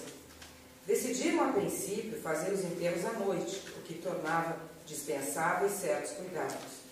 Nas ambulâncias, amontoaram-se os corpos cada vez mais numerosos. E os raros transeuntes, retardados, que apesar da ordem andavam nos subúrbios depois de apagadas as luzes, vagabundeando ou em trabalho, algumas vezes encontravam longas ambulâncias brancas em desabalada corrida a espalhar nas ruas negras um débil som de campainha. Jogavam-se os corpos nas fossas à pressa. Antes de aquietar-se as primeiras pás de cal lhe caíam nos rostos. A terra os envolvia e ficavam anônimos em buracos profundos. Imaginaram a cena? No, durante a gripe espanhola, que é com que houve no, no, no, mundo inteiro, no Brasil também, né? teve um presidente da República que morreu de gripe espanhola, aqui no Brasil.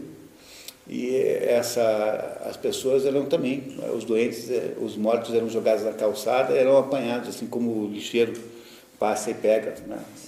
Aquela, aquele carro do lixo, do, do lixo que não é lixo, seletivo, e, e, quando havia um mais ou menos moribundo, matavam-no a pauladas para terminar. Isso é fato real, concreto, acontecido no Brasil, né, durante na, 1916, 17, por aí, não é isso? 17, né? A gripe espanhola, 1917, 1918, por aí. Uma situação mais, mais epidêmica que nós tivemos aqui no Brasil. Parecidíssima com essa aqui, é claro, com, com uma letalidade muito menor, imagino. Né? O que você está falando é verdade. Meu avô história que a primeira mulher dele morreu dela. E acontecia isso mesmo aqui em São Paulo. É, isso Corpos mesmo. jogados na rua. Era recolhido assim como, É. como, como lixo. Assim. É, não sabiam como dar conta daquilo. Quer dizer, quando uma situação como essa, perde-se toda qualquer é, ideia de humanidade, né? É. Você transforma tudo aquilo apenas um problema que tem que ser resolvido com rapidez. É uma situação inimaginável, tem que ser vivida para ser entendida. A descrição dos noivos é muito pior do que essa, muito mais dramática, muito mais comovente do que essa aqui, embora aqui ainda tenha alguma coisa mais forte. Eh, mas é uma situação incrivelmente, eh, eh, como, é que, como é que eu diria, incrivelmente propiciadora de interpretações eh, de punição, interpretações espirituais, interpretações simbólicas. Né? Não é isso? Porque afinal parece tudo isso tão fora de propósito, né? é tão absurda a situação que não há muito o que fazer. Não é? Quer continuar, por favor? A cidade toma medidas policiais para reprimir rebeliões e saques. Cães e gatos, vetores de pulgas, se encontrados nas ruas ou nas casas, são mortos a tiros. É, porque quem cria o vetor da, da, da doença é a pulga. Né? Não é isso? É a pulga que está no cão e no gato, e no rato, eh, nos mamíferos, né? que faz, que traz esta, esse microorganismo que gera a doença. O moral dos habitantes começa a baixar à medida em que as mortes crescem. Os números da epidemia são anunciados à farta pela agência Hansdock e as esperanças diminuem.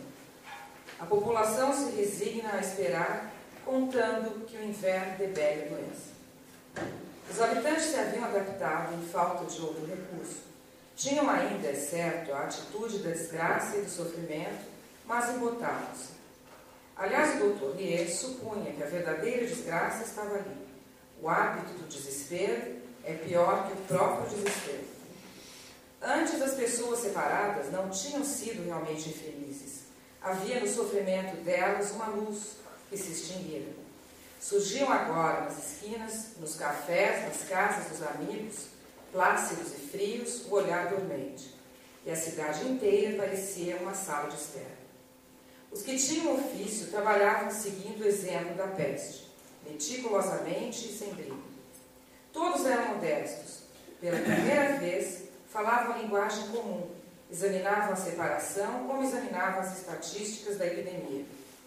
Tinham subtraído ferozmente a sua dor à desgraça coletiva. Agora todos aceitavam a confusão. Sem memória e sem esperança, instalavam-se no presente. Para eles, tudo na verdade se tornava presente.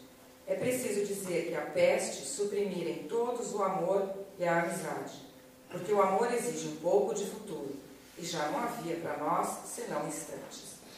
Então, quando, quando parecia que era um feriado coletivo, todo mundo, né, quando parecia né, que, que, era uma, que era uma chance de curtir a vida e tal, né, apesar de tudo, dava para não ir trabalhar, dava para tomar cerveja de tarde, né?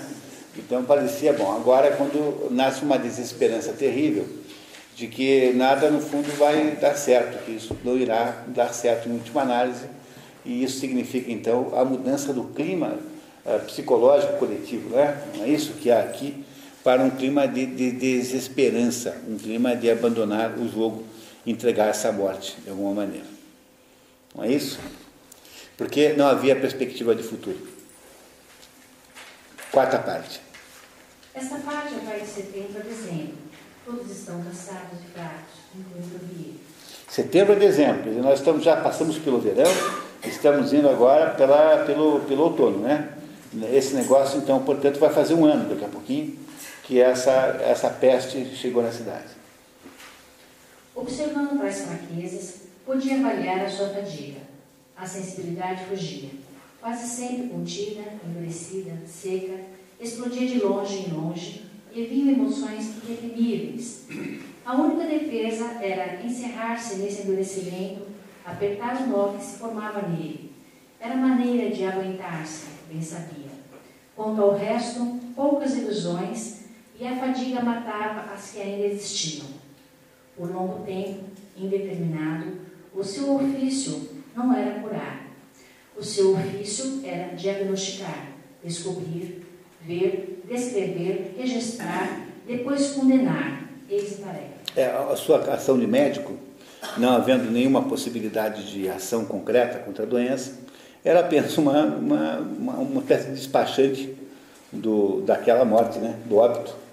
Não é? é isso que o doutor Rio acabava fazendo. Na prática, não havia o que fazer. Esposas lhe agarravam as mãos aos gritos. Doutor, não deixe morrer. Mas ele não estava ali para combater a morte. Estava ali para ordenar o isolamento. Inútil o ódio que lia nos rostos. O senhor não tem coração, disseram-lhe um dia. Sim, tinha coração. Servia-lhe para suportar as 20 horas de trabalho diário ver morrerem pessoas feitas para viver. Servia-lhe para recomeçar todos os dias. Tinha um coração indispensável a isso. Como poderia ser esse coração e como poderia esse coração impedir as mortes?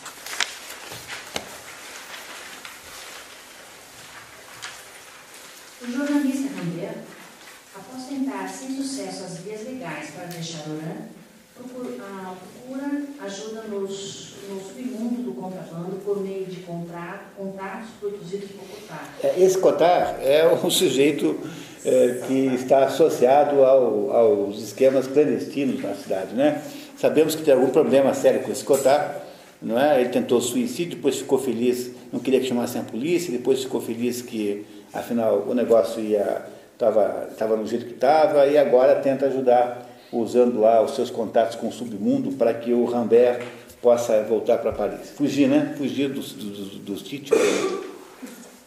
Após longas tentativas, após longas tratativas, consegue planejar a fuga, mas no último momento arrepende-se e também apresenta-se ao Dr. Rie como voluntário. É, o Rie já sabia que ele ia fugir, ele havia contado para o Rie, não está escrito isso aqui, mas o Rie sabia que ele iria fugir naquele dia. Ah, aliás, que ele ia fugir em um determinado momento. O que faz o senhor aqui? O senhor deveria estar longe. Tarot disse que era naquele dia, à meia-noite, e Rambert ajuntou, em princípio. Cada vez que um falava, a máscara de gás inchava e se umedecia no lugar da boca. Isso tornava a conversa um pouco real, como um diálogo de estátuas. Eu queria falar com o senhor, disse Rambert. Saímos juntos, se quiser. Espere-me na sala de tarô. Pouco depois, Rie e Rambert instalavam-se no carro do médico. Tarô dirigia. Vai faltar gasolina, murmurou a saída. Amanhã teremos de andar a pé. Doutor, disse Rambert, resolvi não partir. O meu lugar é aqui, entre os senhores. Está vendo? Isso aí é o Rambert, que mudou a sua atitude de, de transsugar potencial não é? queria fugir, embora, para um sujeito que agora resolveu abandonar. Embora tivesse combinado lá com aqueles é, sujeitos do mundo que iam tapear lá o guarda tal, naquela noite para fugir, ele resolve ficar na cidade, em Oran, o Rambert, e ajudar. Isso é, essa conversão do Rambert é muito importante, né? veremos depois por quê. Porque é jornalista. Porque é jornalista, é, talvez, né? Atribuindo o aumento das mortes à inadequação do soro mandado em Paris, O Dr. Castel desenvolve nova formulação a partir dos bacilos isolados em Oran. Os resultados são negativos, como no caso da aplicação do novo remédio ao filho menor do juiz Otan. Abriu os olhos pela primeira vez, olhou Rie. No rosto cavado, máscara de argila partacenta, abriu-se a boca e em seguida se ouvia um grito contínuo, apenas graduado pela respiração. De repente o grito encheu a sala de um protesto monótono, discorde e tão pouco humano que parecia vir de todos os homens juntos. E apertou os dentes, tacou, desviou-se. Rambert chegou-se à cama, avizinhou-se de Castel, que fechou o livro abandonado sobre os joelhos. Panelu examinou aquela boca infantil manchada pela doença, cheia de grito de todas as gerações. Caiu de joelhos e, em redor, acharam natural ouvi-lo dizer, em voz abafada, mas distinta, no meio da queixa anônima que não parava: Meu Deus, salvai essa criança. Mas o menino continuava a gritar, e embora os doentes se agitaram. Por das exclamações regulares, no fim da sala, precipitou-se, precipitou o ritmo, e o queixume se transformou em grito verdadeiro, enquanto os outros gemiam cada vez mais alto. Uma torrente de soluços inundou a sala, cobrindo a oração de Vanelu. E segurou-se à barra da cama, fechou os olhos, ébrio de fadiga e desgosto, abriu os olhos, viu Carol perto. Preciso sair. Não posso mais suportar isso. Súbito, os outros doentes se calaram. O doutor percebeu então que o grito do menino havia enfraquecido. Ainda enfraquecia, parava. Os lamentos voltaram, surdos, repercussão longínqua da luta que, que findava. Findara.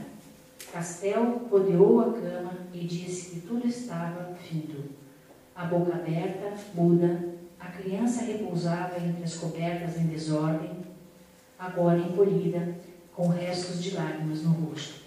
E aí então é o fracasso da tentativa de fazer um, um remédio, né? É, com base o Castelli, que é esse médico que é lá da cidade, é quem tenta produzir esse soro para resolver o problema insoluvelmente, sem, sem, sem sucesso.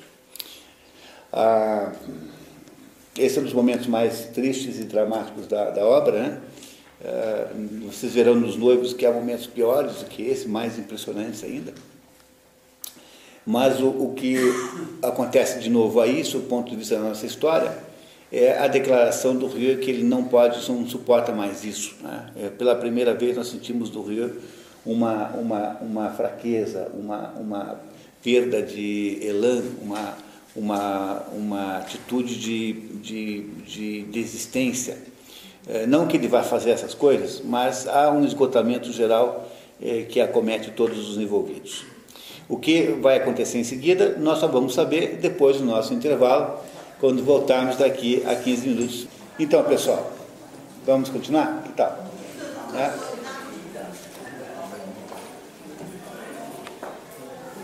Tudo bem, estão gostando da história? do Albert Camus, né? a La Peste, a peste.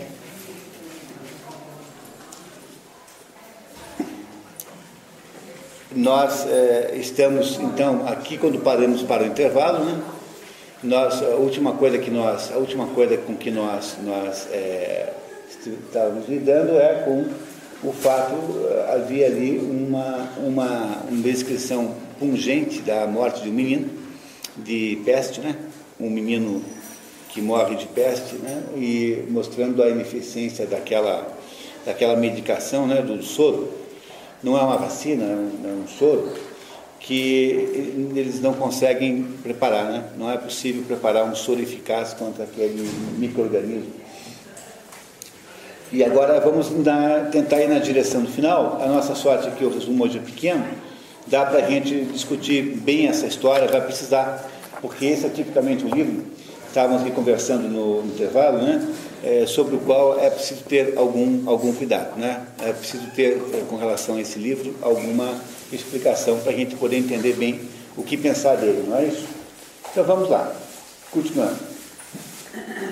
Nós estamos na página 6, na, no último parágrafo, Ana, a morte dramática.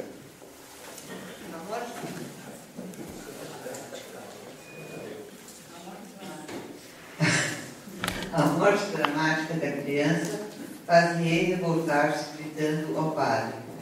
Esse, pelo menos, era inocente senhor sabe. É a tradução, vous savez, né? Um pouco, um pouco galicismo, né? Vous savez, né? O senhor sabe, a gente não fala assim em português normalmente, né? Bom, tá bom, vai lá. O padre tenta conversar com ele. Por que me falou tão zangado? Perguntou uma voz perto dele. Também achei insuportável aquele espetáculo. E ele voltou-se para Vanelu. É verdade, perdoe-me.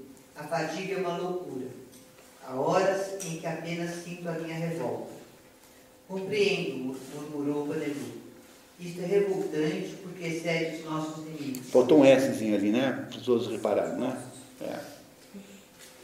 Mas talvez devamos amar o que não podemos entender. Que esse ergueu de repente, examinou Vanelu com a força e a paixão de que era capaz e agitou a cabeça. Não, padre. Tenho do amor outra ideia e recusaria até a morte amar essa criação que tortura as crianças. No rosto de Panelu, uma sombra se estendeu. Doutor, disse ele com, com tristeza, agora compreendo o que se chama graça. Esse momento é um momento muito importante do diálogo, né? em que o, o padre diz assim, olha, talvez nós devêssemos amar o que nós não podemos entender. E aí o, diz o, o Rio assim, eu tenho outra ideia que seja amor e recusarei até a morte amar essa criação. É, é, a, a, a, a, opinião do Rio é uma revolta contra Deus, né? Como é que Deus faz um mundo em que possa haver um fato como esse, uma criança morrer assim? Aí o padre diz assim, doutor, agora compreendo o que se chama graça. Bom, aí o padre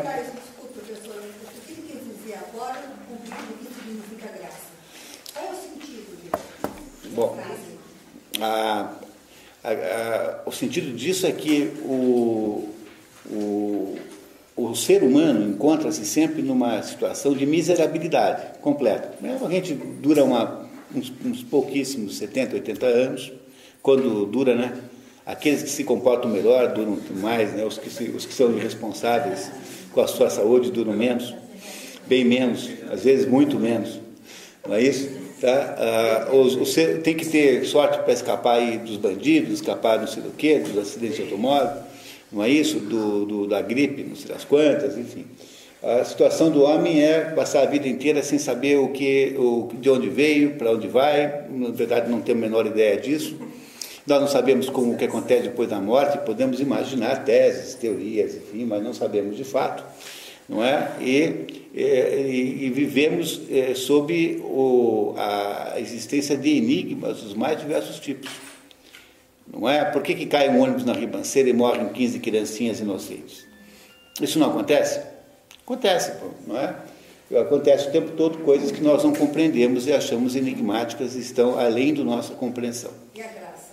Muito bem. Então, o, o que, que é, afinal de contas, né? o que, que ele quer dizer com graça aqui? O normal é que o ser humano se rebele contra isso tudo. Não é uma coisa normal? Porque parece tão incompreensível. Não é? Quando o doutor uh, Rieu fala aqui, me vem à mente automaticamente o, o, o no, no, no, livro dos irmãos Karamazov, uh, o Ivan Karamazov dizendo assim, olha, não é que eu esteja contra Deus, é que eu só acho que a obra que ele fez é uma porcaria, porque como é possível ver uma situação como essa, como é possível ver um mundinho tão ruim quanto esse que ele fez? É? Logo, a rebelião é uma coisa natural. É, de, sob um certo ponto de vista, a tendência é você se rebelar. Não, é? O, não quer dizer que você tenha que se rebelar de um modo definitivo e concreto, mas você tem uma tendência de vez em quando a sentir-se rebelado contra isso. É o próprio conceito da tragédia grega a tragédia grega, sobretudo no primeiro e no segundo, sobretudo em Ésquilo e Sófocles, manteve, já em Eurípides ela é muito menos, porque ela já é uma tragédia muito humanizada, mas no primeiro é, trágico grego, você tem aquela ação de elementos incontroláveis que estabelecem a sua vida do jeito que ela é, sem que você tenha feito nada para resolver isso. Veja, você, uma boa parte da sua vida é produzida por fatores externos à sua pessoa e estão completamente desvinculados do seu mérito ou demérito. Não é fatalismo, professor? É o quê? Fatalismo? Não, não é fatalismo, é assim, o sujeito, a vida dele é uma vida normal, não tem grande problema, não fez nada de errado para ninguém, pagou os seus impostos, cuidou da sua família, de repente bate uma gripe e em três dias o sujeito morre. Piada do diabo. É uma piada demoníaca, não é? O outro sujeito lá tem uma vida muito ruim, é um tremendo de um, de um sem vergonha, e no entanto o sujeito é rico, tem uma vida boa, não é? É assim, quer dizer, você, você não controla o seu destino, o seu destino é completamente incontrolável. Você só é responsável pelos seus atos, não pelo seu destino. Você não tem responsabilidade pelo seu destino. O seu destino, quem controla é a roda da fortuna. A roda da fortuna é o modo como os hindus chamam isso, ou seja, é aquela, aquela loteria que o destino, aparente loteria que o destino produz, que acontecem com você coisas que você não entende porque aconteceram. Porque a gente vai desenvolvendo na vida, por causa das atividades humanas, uma, uma, uma expectativa de retribuição. Então a gente é ensinado desde criança que a gente tem que se comportar bem para ganhar uma bicicleta no final do ano. Não é? Não é assim? Não é? Essa é a conversa é, básica do, do, do, da educação, né? Você cria um sistema de, de premiação e punição. Ah, se você não se comportar bem, no final do ano você não vai para a praia, entendeu? Não vai não sei aonde. Não é assim? Não é? Então você vai criando um sistema de premiação e retribuição. E as pessoas pensam que a vida também é assim. Bonito. O homem tem que ficar sempre a favor do Deus, ele está sempre a favor do homem, e nunca a favor da bactéria, né? Pois é. Mas ele não uma vez não vai.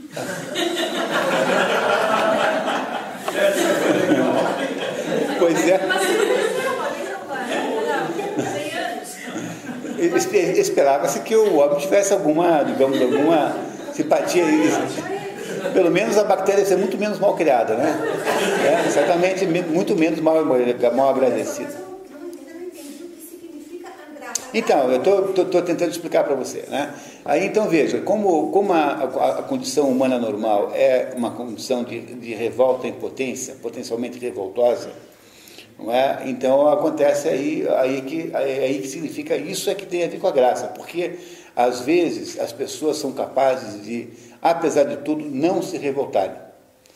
E a, ou seja, não revoltar-se contra a situação, contra as aparentes absurdidades da vida concreta, real, é o que o padre está chamando de graça. Ele que era o, o agraciado com essa graça, é isso? Ele, É, é? é, ele não está falando dele, né? está falando em termos genéricos, né? porque ele está ele tá dizendo que ele está vendo no Rio a falta dessa graça. Não é isso? Tá? É isso que me parece que esteja aqui implícito nessa, ne- ne- ne- nesse, nesse, nesse trechinho aqui. Mas ele era uma pessoa normal. O rei é uma pessoa normal, mas o fato de ser uma pessoa normal não significa que ele seja, né, não significa que ele seja uma pessoa com uma, com uma, com uma, quer dizer, ele é normal no sentido de que ele é um sujeito que se, que não é resignado, né, professor? Então não, não, não, não. A, a graça está, não tem nada a ver com resignação. A graça está associada absolutamente a revoltar-se ou não se revoltar. É isso que está dizendo. Quer dizer, o rei é um revoltado contra a condição humana. Mas ele não se resigna.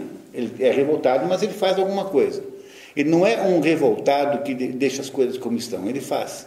Mas é um revoltado. Ok? Tá bom? Continuamos? E agora eu só um negócio. Que você fala da roda da que os falam, eles colocam o quê?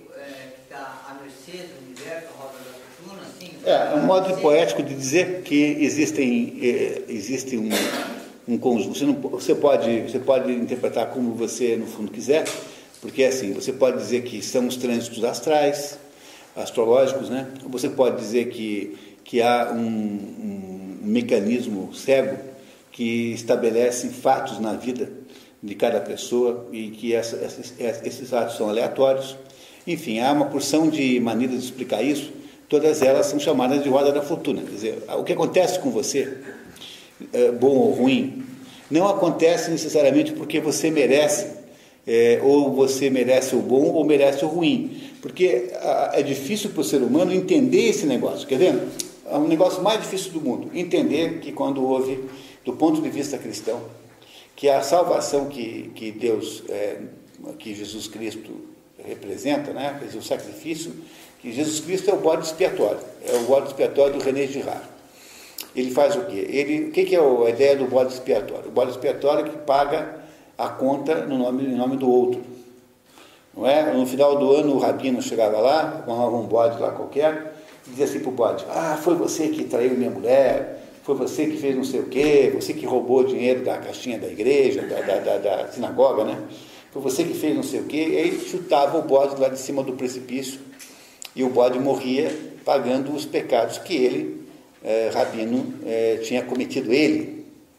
Não é? Você tem a tragédia grega, que de acordo com Aristóteles faz o mesmo efeito, né?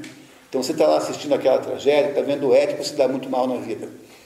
Mas você diz assim, ainda bem que é ele, não sou eu. É, esse é o sentido da catarse do, do, do teatro grego, da, da, tragédia grega, porque você, alguém está pagando o, o pato no seu lugar. Pois o sacrifício de Jesus Cristo dentro do cristianismo também é um processo de bode expiatório. E ele é um. E, e, e, o, e, o, o, aquele sacrifício é suficiente para haver a limpeza. Quer dizer, a coisa mais difícil de fazer um cristão entender é que a salvação da alma que foi prometida por Jesus Cristo é dada inteiramente de graça, sem pedir nada em troca. É, tanto é que no Mozart, no, no, no, no Reiki de Mozart, como aliás qualquer Reiki, se vocês prestarem atenção na letra, né, tem lá, né, o, o, o coro pede assim, né, qui salvando salva grátis. O, o coro está dizendo assim, ó, tem nosso amigo que morreu aqui, por favor, agora cumpra a sua promessa de salvar os, aqueles que têm que ser salvos, salvando-os, é, salva grátis. Grátis significa sem custo.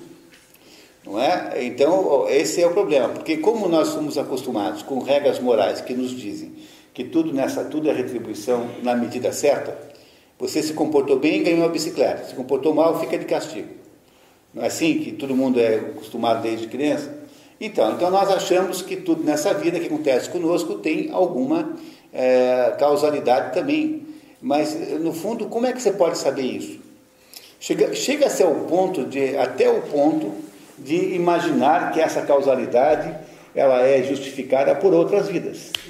Não é? O sujeito está ali com a, sem orelha, tá? entendeu? nasceu sem uma orelha. Aí o que, que diz o espiritista? Fala assim, não, ele está sem orelha porque numa outra encarnação ele era um professor primário e que puxava a orelha das crianças com tanta força que agora ele nasceu sem orelha nessa é, para compensar essas puxações de orelha que ele fazia com os outros lá. Vocês entenderam que isso é uma mera ilusão que você está tentando transferir para algum fenômeno desta vida aqui, não é? Algum fenômeno desse mundo está tentando transferir uma, uh, um, buscar uma causa concreta para isso. Mas você não tem nenhuma garantia que as coisas são assim, porque no fundo, no fundo, é, você não é responsável pelo seu destino. Há alguma coisa misteriosa, muito maior, enigmática, que você não é capaz de entender. Logo, se o seu destino é melhor ou pior do que você, em princípio, mereceria, digamos assim, né? não é isso? Pode ser melhor ou pior do que você mereceria. É, pode ser por alguma razão que você só vai entender no juízo final, se é que você vai entender no juízo final. Pode ser que nem aí. É, isso, é esse o problema central da questão do, do, da roda da fortuna. Você não é responsável pelo seu destino.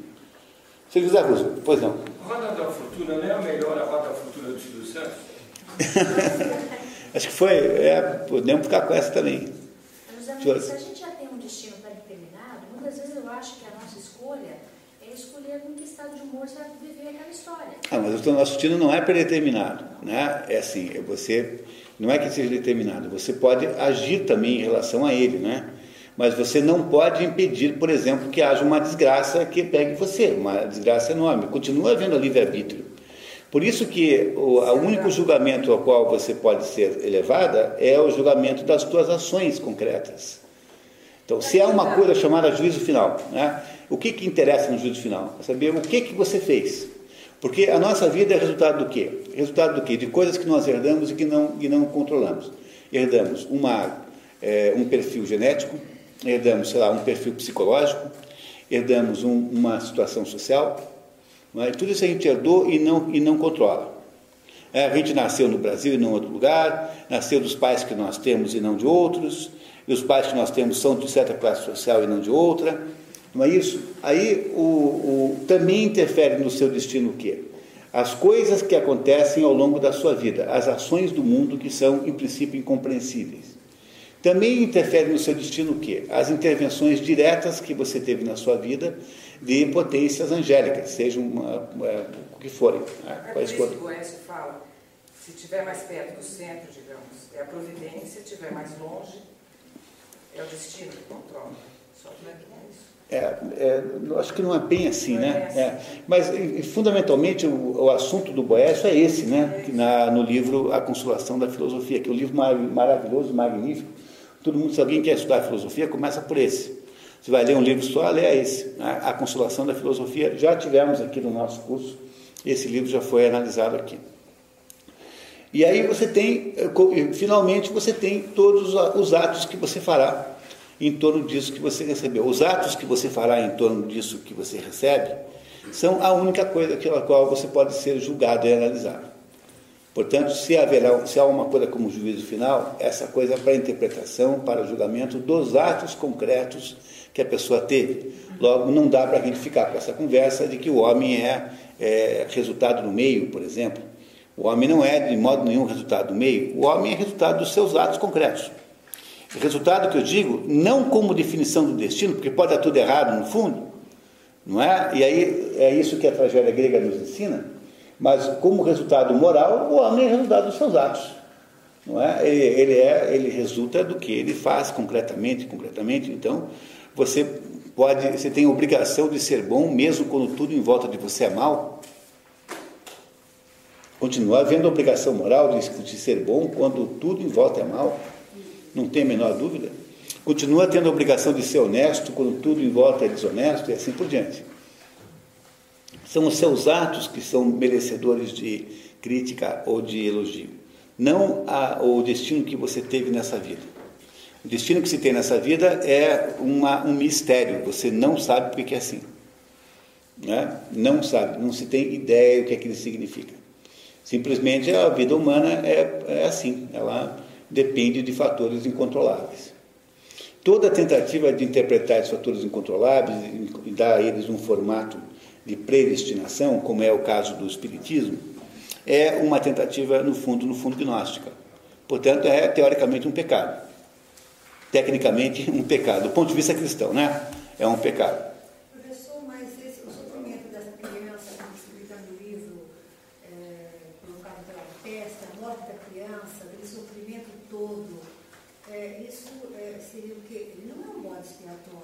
Não, é uma, uma pessoa que está sofrendo uma enorme, um enorme drama, é, cuja, cuja razão de ser nos é incompreensível. Não sabemos dizer por que é.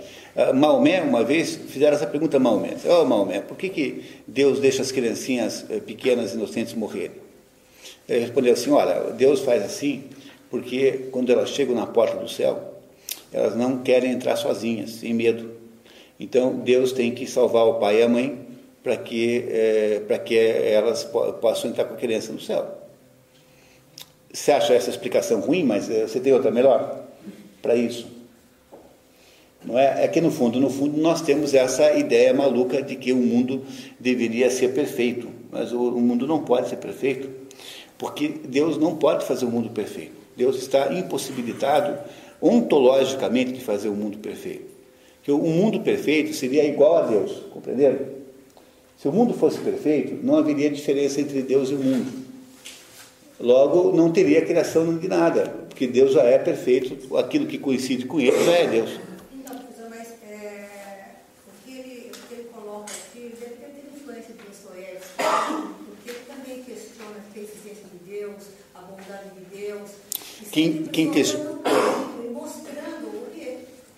o, ele, o de Deus. Quem, quem questiona? Então, isso é o Rie, é o Rie? É esse ponto. Não que o Rie seja igual ao Ivan Karamazov, tá? Cuidado com isso. É, mas o, o, ponto de vista do Rie nesse assunto é o ponto de vista do Ivan Karamazov. O problema do Camus é que a gente nunca sabe se ele está fazendo isso para apoiar ou fazendo isso para criticar, porque ele é de uma ambiguidade tremenda. Por isso que esse livro, A Peste, é, muitas vezes é visto com uma certa reserva. Mas como nós somos todos adultos aqui e temos capacidade de lidar com ideias, com, com, com, com situações tensionais, né? até pelo nosso treinamento aqui de anos, agora já, né? estamos três anos fazendo isso, nós podemos lidar com essa situação, mas é um livro que pode ser um livro muito mal interpretado, né? e eventualmente pode não, pode até fazer o contrário do que nós estamos pensando. Por isso que a gente tem que tomar um... interpretando como eh, fazendo uma, exatamente uma alegoria de um campo de concentração nazista. Estava exatamente fazendo essa alegoria. Pois Eu é. comecei a ler, eu comecei a entender assim. E eu estava entendendo, eu estava indo por esse caminho. Na certa você leu um prefácio que dizia isso, ou a orelha do livro, Não, não? faço, eu entendi assim. É, entendeu assim direto? Pois é. É que nós, mo- modernos, nós temos uma facilidade incrível de entender alegorias. Pela época, né? Né? Nós, modernamente, olhamos para os livros e, e compreendemos, vemos alegoria em tudo quanto é assunto, cada ponto. Como nós perdemos aos pouquinhos a capacidade de ler simbolicamente, que no fundo é a perda da capacidade de leitura propriamente dita, nós ficamos com uma, uma, uma, uma limitação de, de espectro de compreensão de uma obra, porque a gente sempre procurará uma alegoria qualquer, e aí então fica essa conversa maluca de resenhista de, de, de jornal, né? que uma hora está falando de que ah, isso aqui é uma metáfora da AIDS. Então a expressão moderna para dizer alegoria é metáfora. É, isso aqui é uma metáfora da, da, do capitalismo, isso aqui é uma metáfora de não sei o quê. Toda vez que aparece a expressão metáfora na crítica, você se prepare que o, o, o, crítico está é, produzindo uma alegoria qualquer da obra.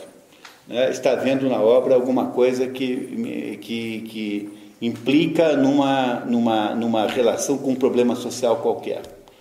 Não é? Por isso aqui a valorização sistemática das alegorias. Se você fizer, é o que chama de arte engajada. O que é isso? É arte engajada. Quando você vai fazer uma instalação, tem que falar uma instalação falando do problema do índio, ou, do problema da mulher, ou do problema de não sei o quê, do, do, do, dos aidéticos, do problema de... Você não consegue mais fazer arte que não tenha uma conotação alegórica, porque o curador da Bienal exigirá que você é, com, é, circunstancie aquela obra num problema do mundo moderno, qualquer. Então virou tudo arte de criança, porque virou tudo brincadeira de criança, porque as alegorias quase sempre são muito infantis.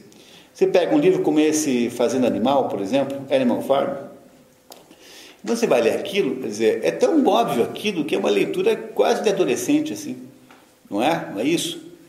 É como um livro de criança. A minha filha lia um livrinho que era assim, tinha a, lá o, o, uma criança, como é que é? Tinha lá uma televisãozinha, que a televisãozinha era filha da, do, como é que era o nome do pai? Era, era o pai Toshiba, a mãe Telefunken, e o, a, a televisãozinha passava o dia vendo a criança. Ai, que problema, que era aquilo. Essas coisas infantis. Crianças adoram alegorias, porque as alegorias são, um, digamos assim, a mais fácil maneira de você trabalhar simbolicamente, né? Digamos, que não é simbolicamente, mas é como se fosse, né? É o modo de falar assim. Portanto, imaginar que isso aqui seja uma, uma apenas um, um tratamento do nazismo é muito pouco, é muito pouco, pra, até mesmo para justificar o investimento na leitura de um livro desse. Mas vamos até o fim, daí a gente vai começar a conversar de fato sobre essas coisas. Pai Panelu discursa na missa. Meus irmãos, disse Panelu concluindo, o amor a Deus é difícil. Exige o nosso abandono total, exige que nos desprezemos.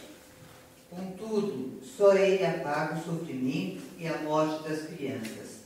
Só Ele pode, enfim, torná-la necessária, pois é impossível entendê-la e ficamos reduzidos a aceitá-la. Embaixo não?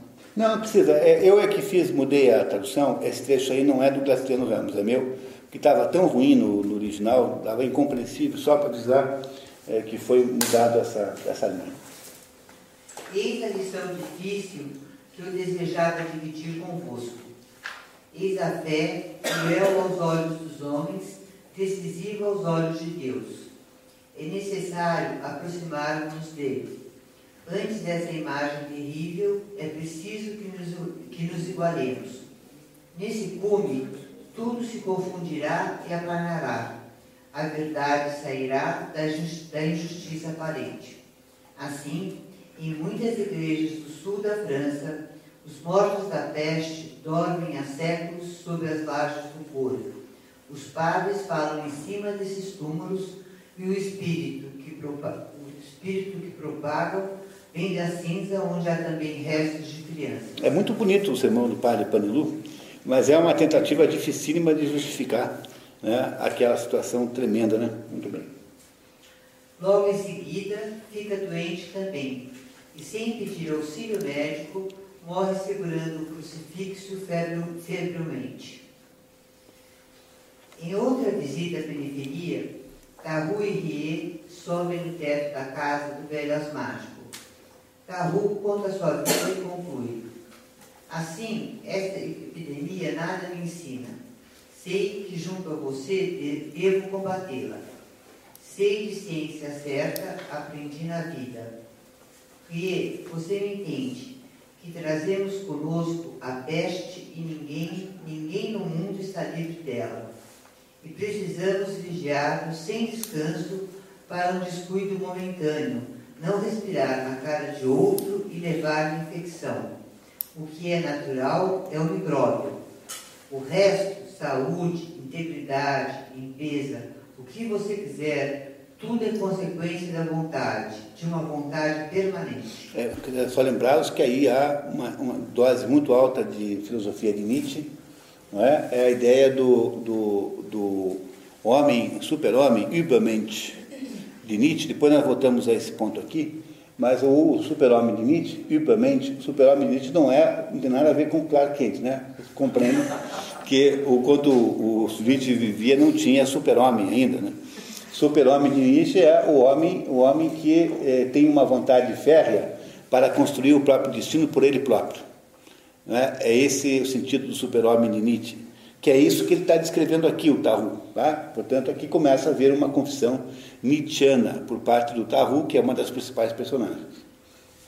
O homem direito, o que não infecciona quase ninguém, é o que menos se distrai indispensável enorme vontade para nunca nos distrairmos. É muito doloroso viver empestados. E, mais doloroso ainda, porém, é não querer viver empestado.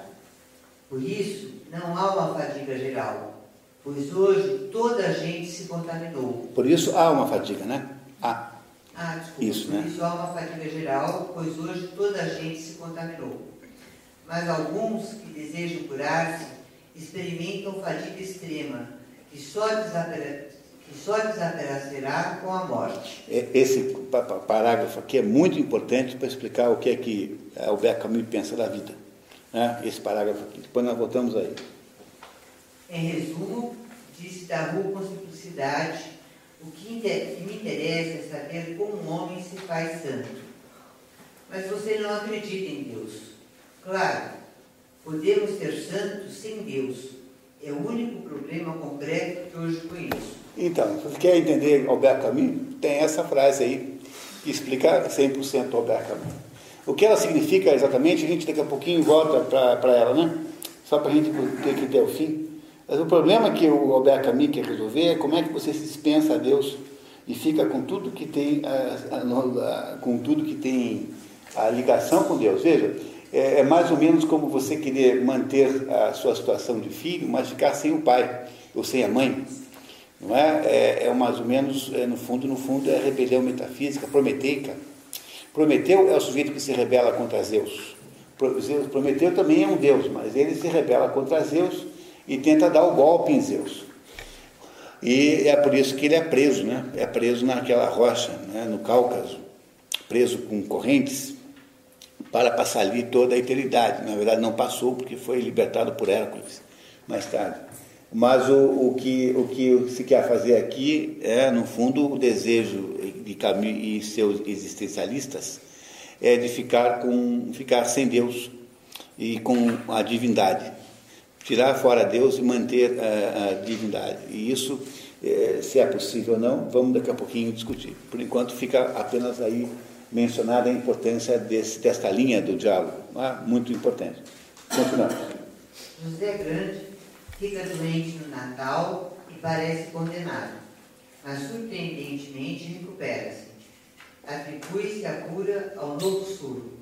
No entanto, começam a aparecer ratos vivos, indicando transformações do bacilo. Isso significa que é uma bactéria, é, esse microorganismo? É isso? Então, os médicos.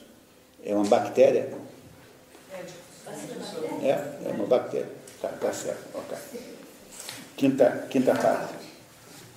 Em janeiro, no auge do inverno, a peste revive claramente, fazendo, no entanto, suas últimas vítimas, entre elas o juiz Morton, que havia se voluntariado para cuidar de doentes para achar-se menos distante do filho, e Tabu, que morre na casa do Dorier e de sua mãe. É, o Tahu é um quase segundo maior herói da história, e o juiz Otom é aquele pai do menino que, que, cuja morte é descrita, né? Ao meio-dia, a febre chegava ao máximo.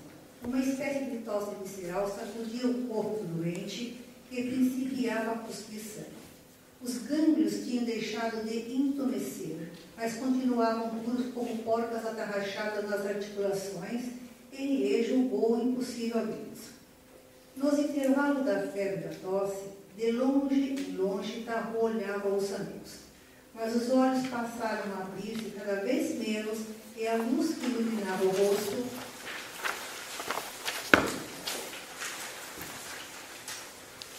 devastado ia se tornando pálida. Da tormenta que agitava o corpo em sobressaltos convulsivos, tinham raros vagos clarões e Tarro descaía lentamente no fundo da tempestade. E via apenas a máscara inerte onde o sorriso desaparecera. Aquele homem tão próximo a ele, transpassado por golpes de lança, queimado por mal sobre-humano, torcido por todos os ventos raivosos do céu, mergulhava seus olhos nas águas da peste, e ele não podia evitar o naufrágio. Mais uma vez devia ficar à margem, de mãos vazias e coração opresso, débil, desarmado. Veio o desastre. E lágrimas de impotência não deixaram Roeber Tarrou virar-se de chofre, encostar-se à parede e expirar sem queixa, como se nele se houvesse partido uma corda essencial. Antes de morrer, Tarrou entrega seu diário a Rie, que logo em seguida recebe telegrama com o anúncio da morte de sua mulher. A senhora Rie voltou a cabeça para a janela. É, essa é a mãe, né? Essa é a mãe, tá? O doutor continuava em silêncio. Depois pediu à mãe que não chorasse. Já esperava aquilo, mas era horrível, nenhuma surpresa. Há meses, há dois dias, a mesma dor. Com o decréscimo drástico das mortes e volta dos cães e gatos escondidos pelos donos e dos ratos, a cidade vai aos poucos voltando à normalidade. Cortar, já procurado pela justiça, enlouquece, atira esmo da janela de seu apartamento e é levado pela polícia. André volta para Paris e para sua amada. Numa bela manhã de fevereiro, as portas da cidade se abrem. Os habitantes não esqueceriam a prova por que passaram, quando foram confrontados com a obscuridade de sua existência e com a precariedade da condição humana. Então, é, essa aí é a definição do que seja a vida para um existencialista camusiano. É? Então, aqui tem uma definição do que é a vida humana para quem? Para um, para um existencialista camusiano. Lembrando que cada existencialista tem uma abordagem diferente. Tá? Essa é a, a, a definição camusiana. O narrador revela-se finalmente. É Rie que declara a título de conclusão. O bacilo da peste não morre nem desaparece. Fica dezenas de anos a dormir nos móveis e nas roupas, espera com paciência nos quartos, nos porões, nas malas, nos papéis, nos lenços, e chega talvez o dia em que, para a desgraça e ensinamento dos homens, a peste acorda os ratos e os manda morrer numa cidade feliz. Termina. E acabou. Gostaram da história? É uma história muito bem contada, é muito alta literatura, né? A questão é se nós vamos sair daqui entendendo o que está escrito aí, porque afinal né, é, é preciso ter essa. Ter, agora vem o que interessa a gente entender bem a, a história. O narrador é bom, né? O narrador, o Rio, né? É, é era o próprio Rio, o narrador desde o início, só que não nos contou, né? Bom, pessoal, olha, existem duas abordagens literárias, né? Uma que é a comum, a normal, que é aquela do sujeito que sabe contar histórias. Ele fabula, ele imagina histórias e, e, e ele tem uma capacidade muito grande de perceber determinadas condições humanas, situações da condição humana, que ele descreve nessas histórias. Esse, esse faz um literato comum. Se ele é um sujeito talentoso, fará isso muito bem.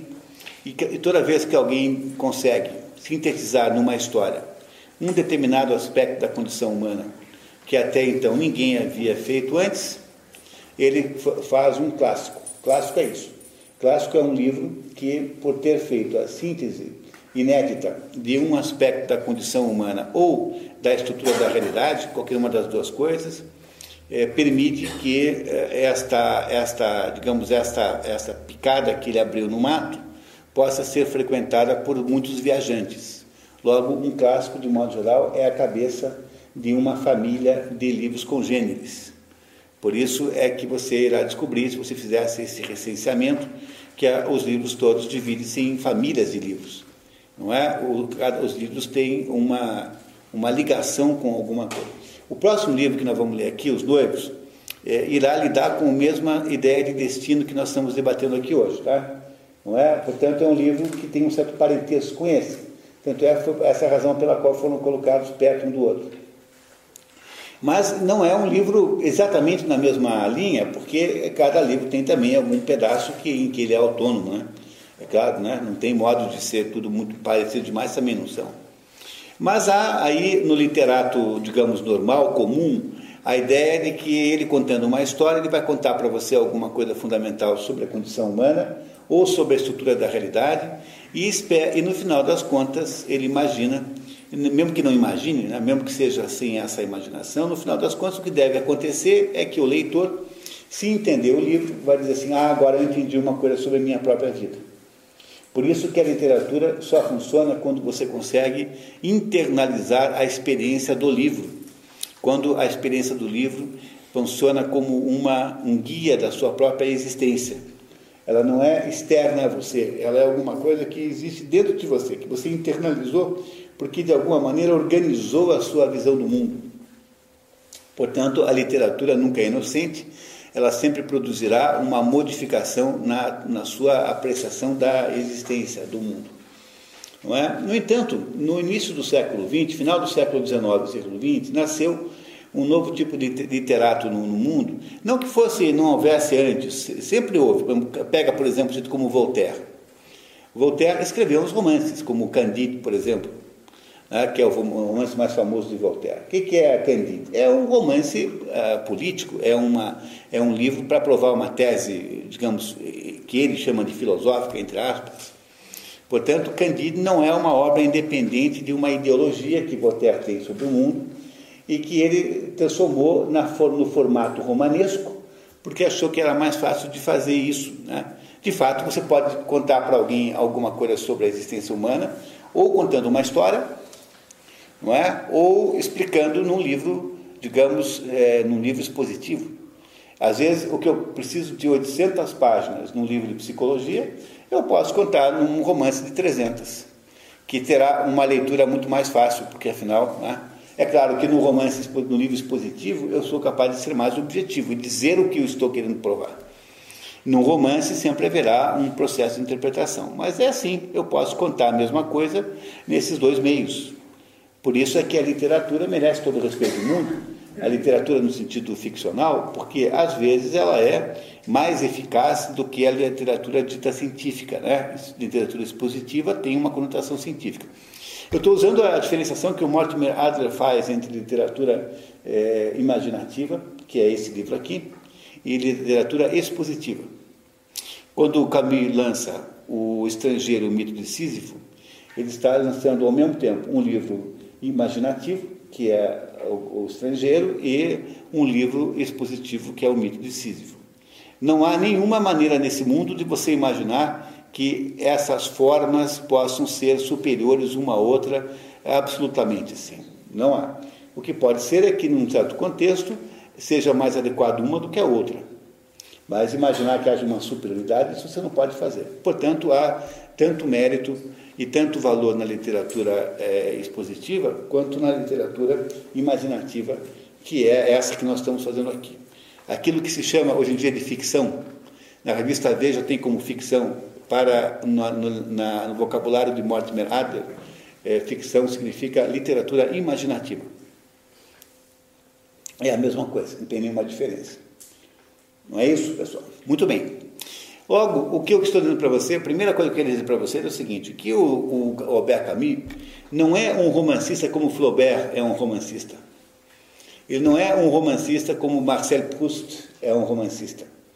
Ele, ele não é um contador de histórias com a genialidade de ser capaz de uh, capturar um determinado aspecto da condição humana que ninguém havia conseguido sintetizar uh, numa história ficcional. Ele é o quê? Ele é, ele é o contrário, ele é um sujeito do mundo das ideias, ele é um intelectual, primeiro de província, depois um intelectual, usando uma expressão americana, né? mainstream, né? no sentido de que é um intelectual parisiense, né? Parisiense de primeira categoria, sujeito com todo o prestígio de um Jean-Paul Sartre, por exemplo. É, aqui não estou entrando no mérito das pessoas, né? estou apenas dizendo o que elas significam socialmente. Né? O Roberto também, portanto, é um, um, homem de ideias, ele é um. Ele é um, um uh, foi, foi, fez curso de filosofia, fez, defendeu tese de filosofia, ele é um sujeito voltado para o mundo das ideias, sempre foi um intelectual. E é um intelectual que escreve é, literatura imaginativa. O intelectual que escreve literatura imaginativa tende a escrever uma literatura imaginativa que é, digamos assim, ilustrativa das suas ideias intelectuais. Você pode ser como, por exemplo, Flaubert, né? O Flaubert, o Jean-Paul Sartre escreveu um livro devastador sobre o Flaubert, chamado L'idiot de la famille, o idiota da família falando mal do Flaubert, né? dizendo que o Flaubert não tinha a menor ideia de nada. Não tinha mesmo, o Flaubert era um sujeito que tinha, as, tinha a percepção da, da, da, estrutura da existência humana, assim, por intuição. Por o literato, você não deve exigir do literato que tenha profundidades metafísicas, ele irá levar você a graus muito profundos de compreensão, não porque ele esteja antecipadamente preparando-os, mas é porque ele foi capaz de uma agudez de raciocínio tão grande que produziu aquela compreensão profunda. Logo, o Gabi, a primeira coisa a saber sobre ele é que ele não é um literato como Flaubert. Ele é um, um, um, um ideólogo, um, homem de ideias, nesse sentido que estou usando a palavra ideólogo, né? um homem de ideias que escreve romances para ilustrá-las. Quem é exatamente assim é o Jean Paul Sartre também, Jean-Paul Sartre é um professor de filosofia é, que formou-se em Paris, mas foi trabalhar no interior, no, na, digamos no Ávila, numa cidade, é, um porto, e que se tornou depois um ilustrador das suas ideias sobre do seu existencialismo, né? da sua ideia de existencialismo, que é uh, provinda, proveniente de uma, de, uma, de uma interpretação filosófica completamente chinfrim, de fraquíssima e extremamente precária, que ele, obviamente, esconde atrás de uma carreira espetacular de relações públicas, fazendo então, construindo quase. O Jean Paul Sartre constrói a ideia do modismo parisiense. Quase todo o modismo intelectual vem de Paris por causa do Jean Paul Sartre que inventou isso. Né? O modismo parisiense é a coisa mais forte que há dentro do século XX é? Todos esses modismos são parisienses. Desconstrucionismo, estruturalismo, todas as tendências filosóficas que duraram 15 minutos, é, todas elas são parisienses. Alguém inventa esse negócio e transforma-se num hit, né? Aí todo mundo segue, depois aparece um outro e você substitui, o público pula para o outro modismo rapidamente. Pois não, Eva.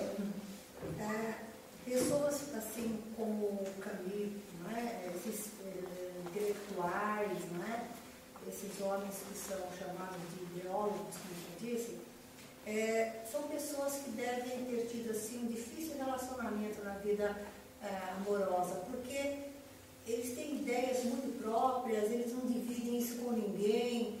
É, deve ter desse nível ter um relacionamento que nós poderíamos chamar de normal com uma outra pessoa. Porque seria, seria, seria necessário ter uma outra pessoa que tivesse as mesmas ideias, que tivesse o mesmo nível para poder compartilhar uma vida em comum ou não? Ai meu Deus, eu não sei responder isso, é. Eu penso muito nisso, eu É. penso nisso porque são Eu não sei. pessoas é. que elas Eu não- estão, sabe, elas estão tão lá na frente, elas estão tão preparadas, elas têm ideias tão diferentes. Bom, olha, o, o, o Camus era um sujeito bonito, charmosíssimo, vivia é, tendo casos com todo mundo. Sartre, Sartre era tão feio, tão feio, que quando o Sartre nasceu, puseram isso o filme naquele no berçário. No berçário que era para ninguém, para as crianças não se assustarem com, com, com ele. Como o Sartre não tinha sucesso diretamente, ele, ele arrumou aquele chaveco da, da, da mulher dele, que era muito, assim, uma mulher muito, muito decidida, né?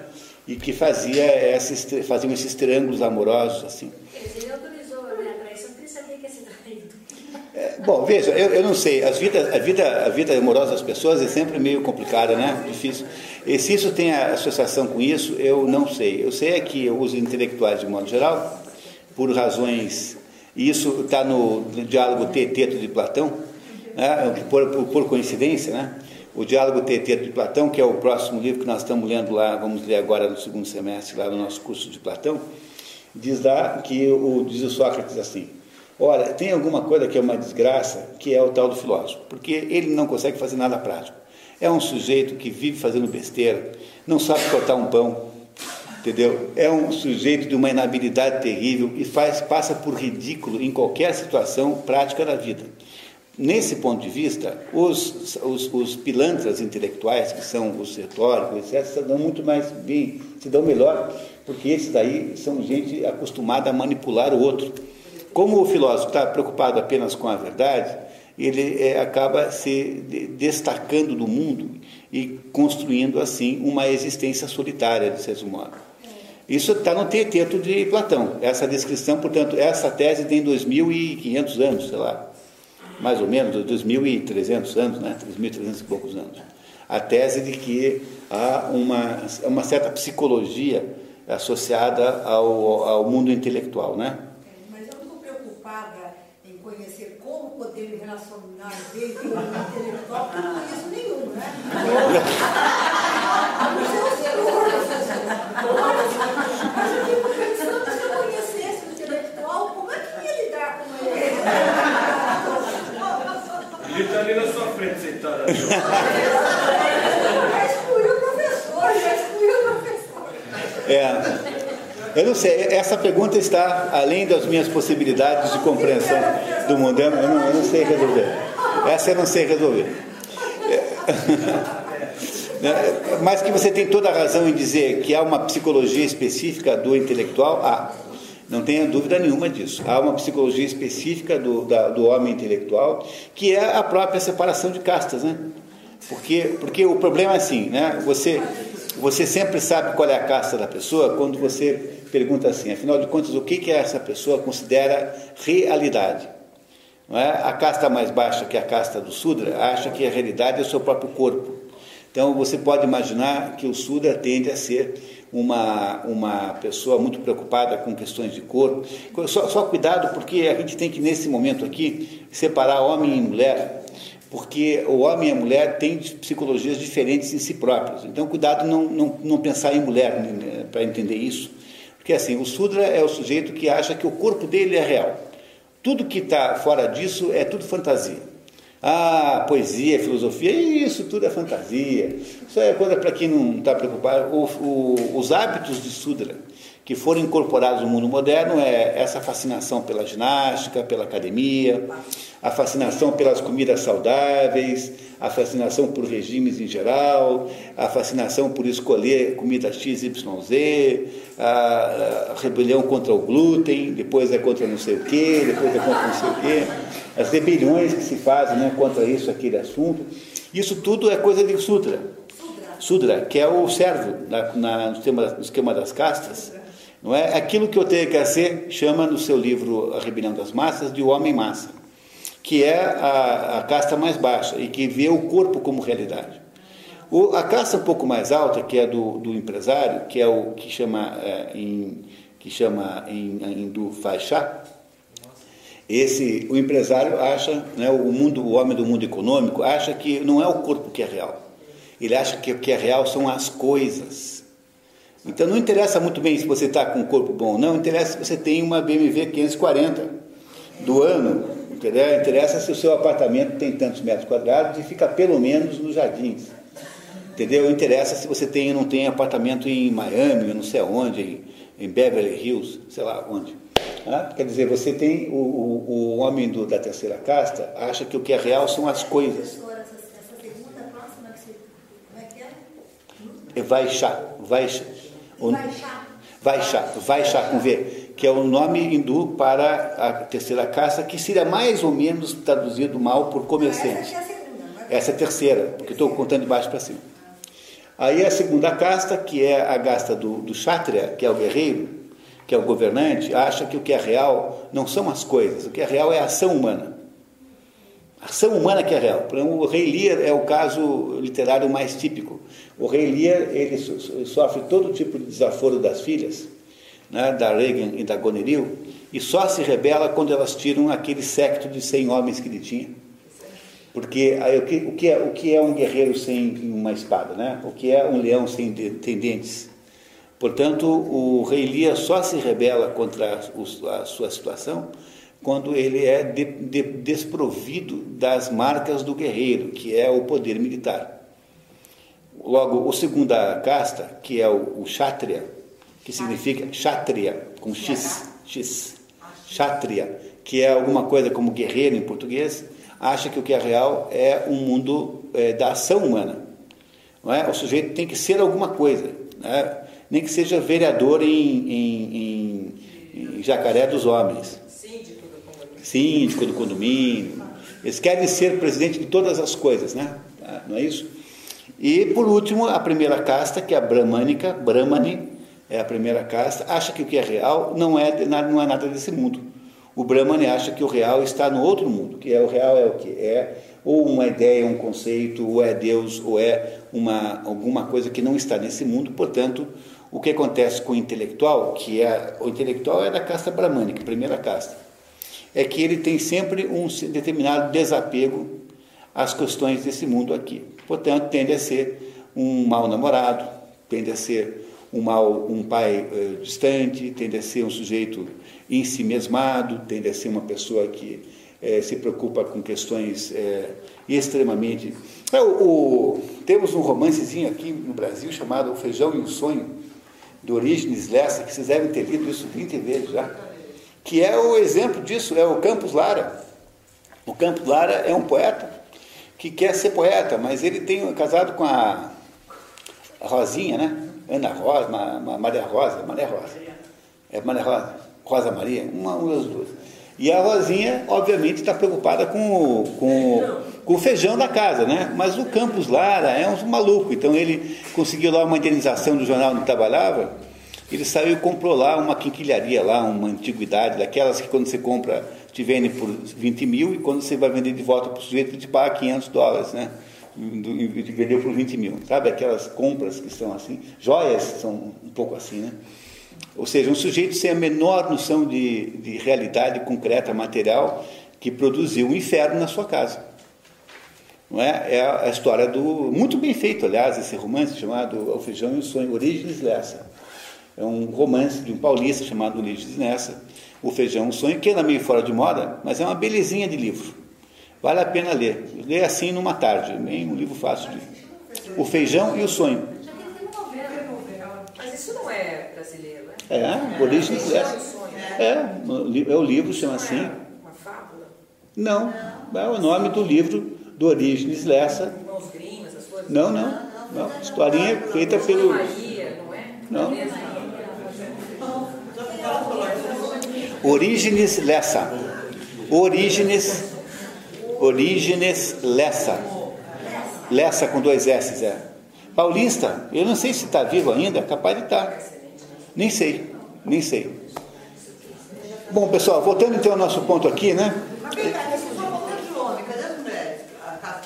Não, aqui as, as mulheres são ah, diferentes, do, como as mulheres são. Ah, não, pera, as mulheres têm casa.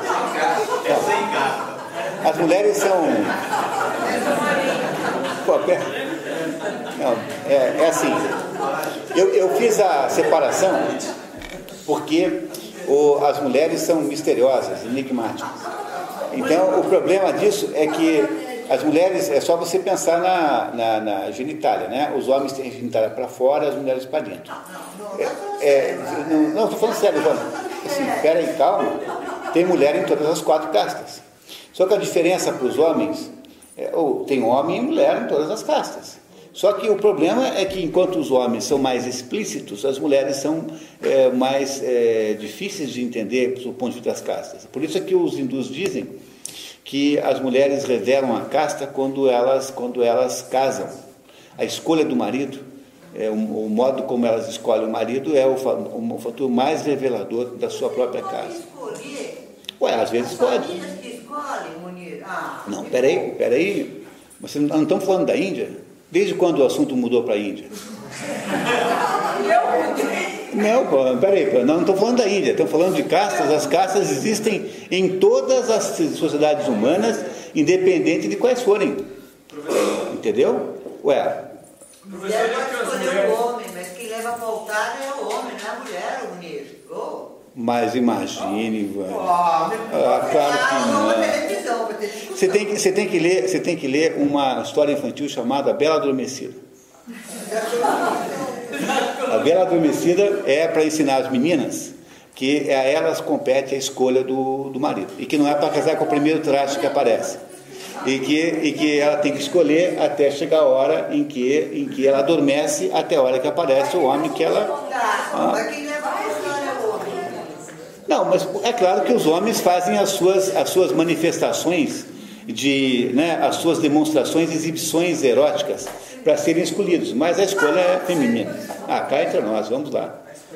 Né? Pois não, Zé Roosevelt. e aquelas que diz que a mulher fala que é operadinha, como é que faz? A mulher o quê? E aquelas que falam, eu sou mulher, sou operadinha. Aí eu não sei como é que faz. Ok, pessoal, vamos em frente, porque eu precisava realmente continuar o assunto, senão a gente vai terminar. Nós tivemos a nossa, a nossa dose de Nelson Rodrigues hoje suficientemente alta. Muito bem. Então, continuando o nosso raciocínio, né? Ah, continuando o nosso raciocínio, o, o Camus é um sujeito que tem uma concepção filosófica da vida e ele então eh, transmite essa concepção filosófica para os seus, as suas obras ficcionais, tanto o romance. Ele não escreveu muito romance, não, viu? Ele escreveu novelas, escreveu. Esse é o maior romance de Camus, A Peste. Eh, o que dizer da queda? A queda é um monólogo, não cabe quase nenhum gênero. Escreveu uma meia dúzia de peças, talvez tenha sido aí que ele teve um trabalho mais extenso. Mas ele não era um escritor no sentido que Flaubert era um escritor. Para ele não tinha, que Balzac era um escritor, ele não tinha a fascinação do romance, o grande romance. Ele queria, na verdade, era contar o que ele achava sobre o mundo dentro dos romances. Não é? E aí, então, para a gente entender o que ele está querendo dizer com isso aqui, nós temos que entender um pouquinho como é que Camus viu o mundo. Então, aí vamos fazer aqui uma pequena, agora, ah, um resumo da visão de mundo de Camus eh, e o que é que está por trás da orientação que ele dá a essa, a essa obra aqui. Albert Camus era um existencialista. Um existencialista é aquele sujeito que está em busca de uma razão da sua existência. Os existencialismos variam conforme o autor. Não há um único existencialismo, portanto é preciso ter cuidado na hora de usar essa expressão, porque ela é muito mutável conforme o autor. Não é? Mas há alguma coisa em comum com os existencialistas. É, e nisso eles todos têm igual. Todos eles são é, órfãos do sentido. Porque você só pode procurar aquilo que você não perdeu. Não é? não é isso? Só pode procurar aquilo que você perdeu, porque ninguém procura aquilo que não, que não, que não perdeu, não é? Não é isso? Não é uma regra normal essa, lógico? Por exemplo, sabe por que, que você sempre acha as coisas que você perdeu no último lugar que você procura? Porque você, quando acha, para de procurar. É não é verdade? Né? É, é, sempre assim. A gente tem a impressão que é alguma espécie de milagre, mas não é. É bem mais. né? Mas, bom, mas então, né, olhando, olhando de novo para essa questão, assim, dentro da, da ideia camusiana, para entender o que a Camille pensa sobre a vida, ele, ele tem que ler o, o, mito do Sísifo. O Sísifo, você sabe quem é, é uma personagem mitológica que fica empurrando uma pedra para cima de, um, de, uma montanha e quando castigado né, pelos deuses, lá no Hades, lá no inferno, carregando uma pedra, empurrando uma pedra para cima do, do morro, e quando chega lá, a pedra cai e ele tem que fazer isso o resto da vida. De quem é o mito do mito? Sísifo.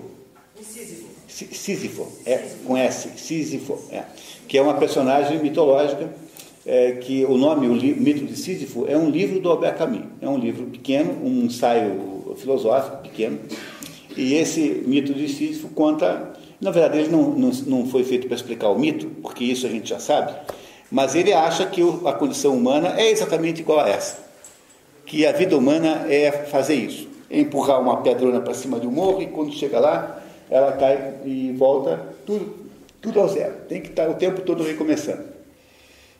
Não é isso?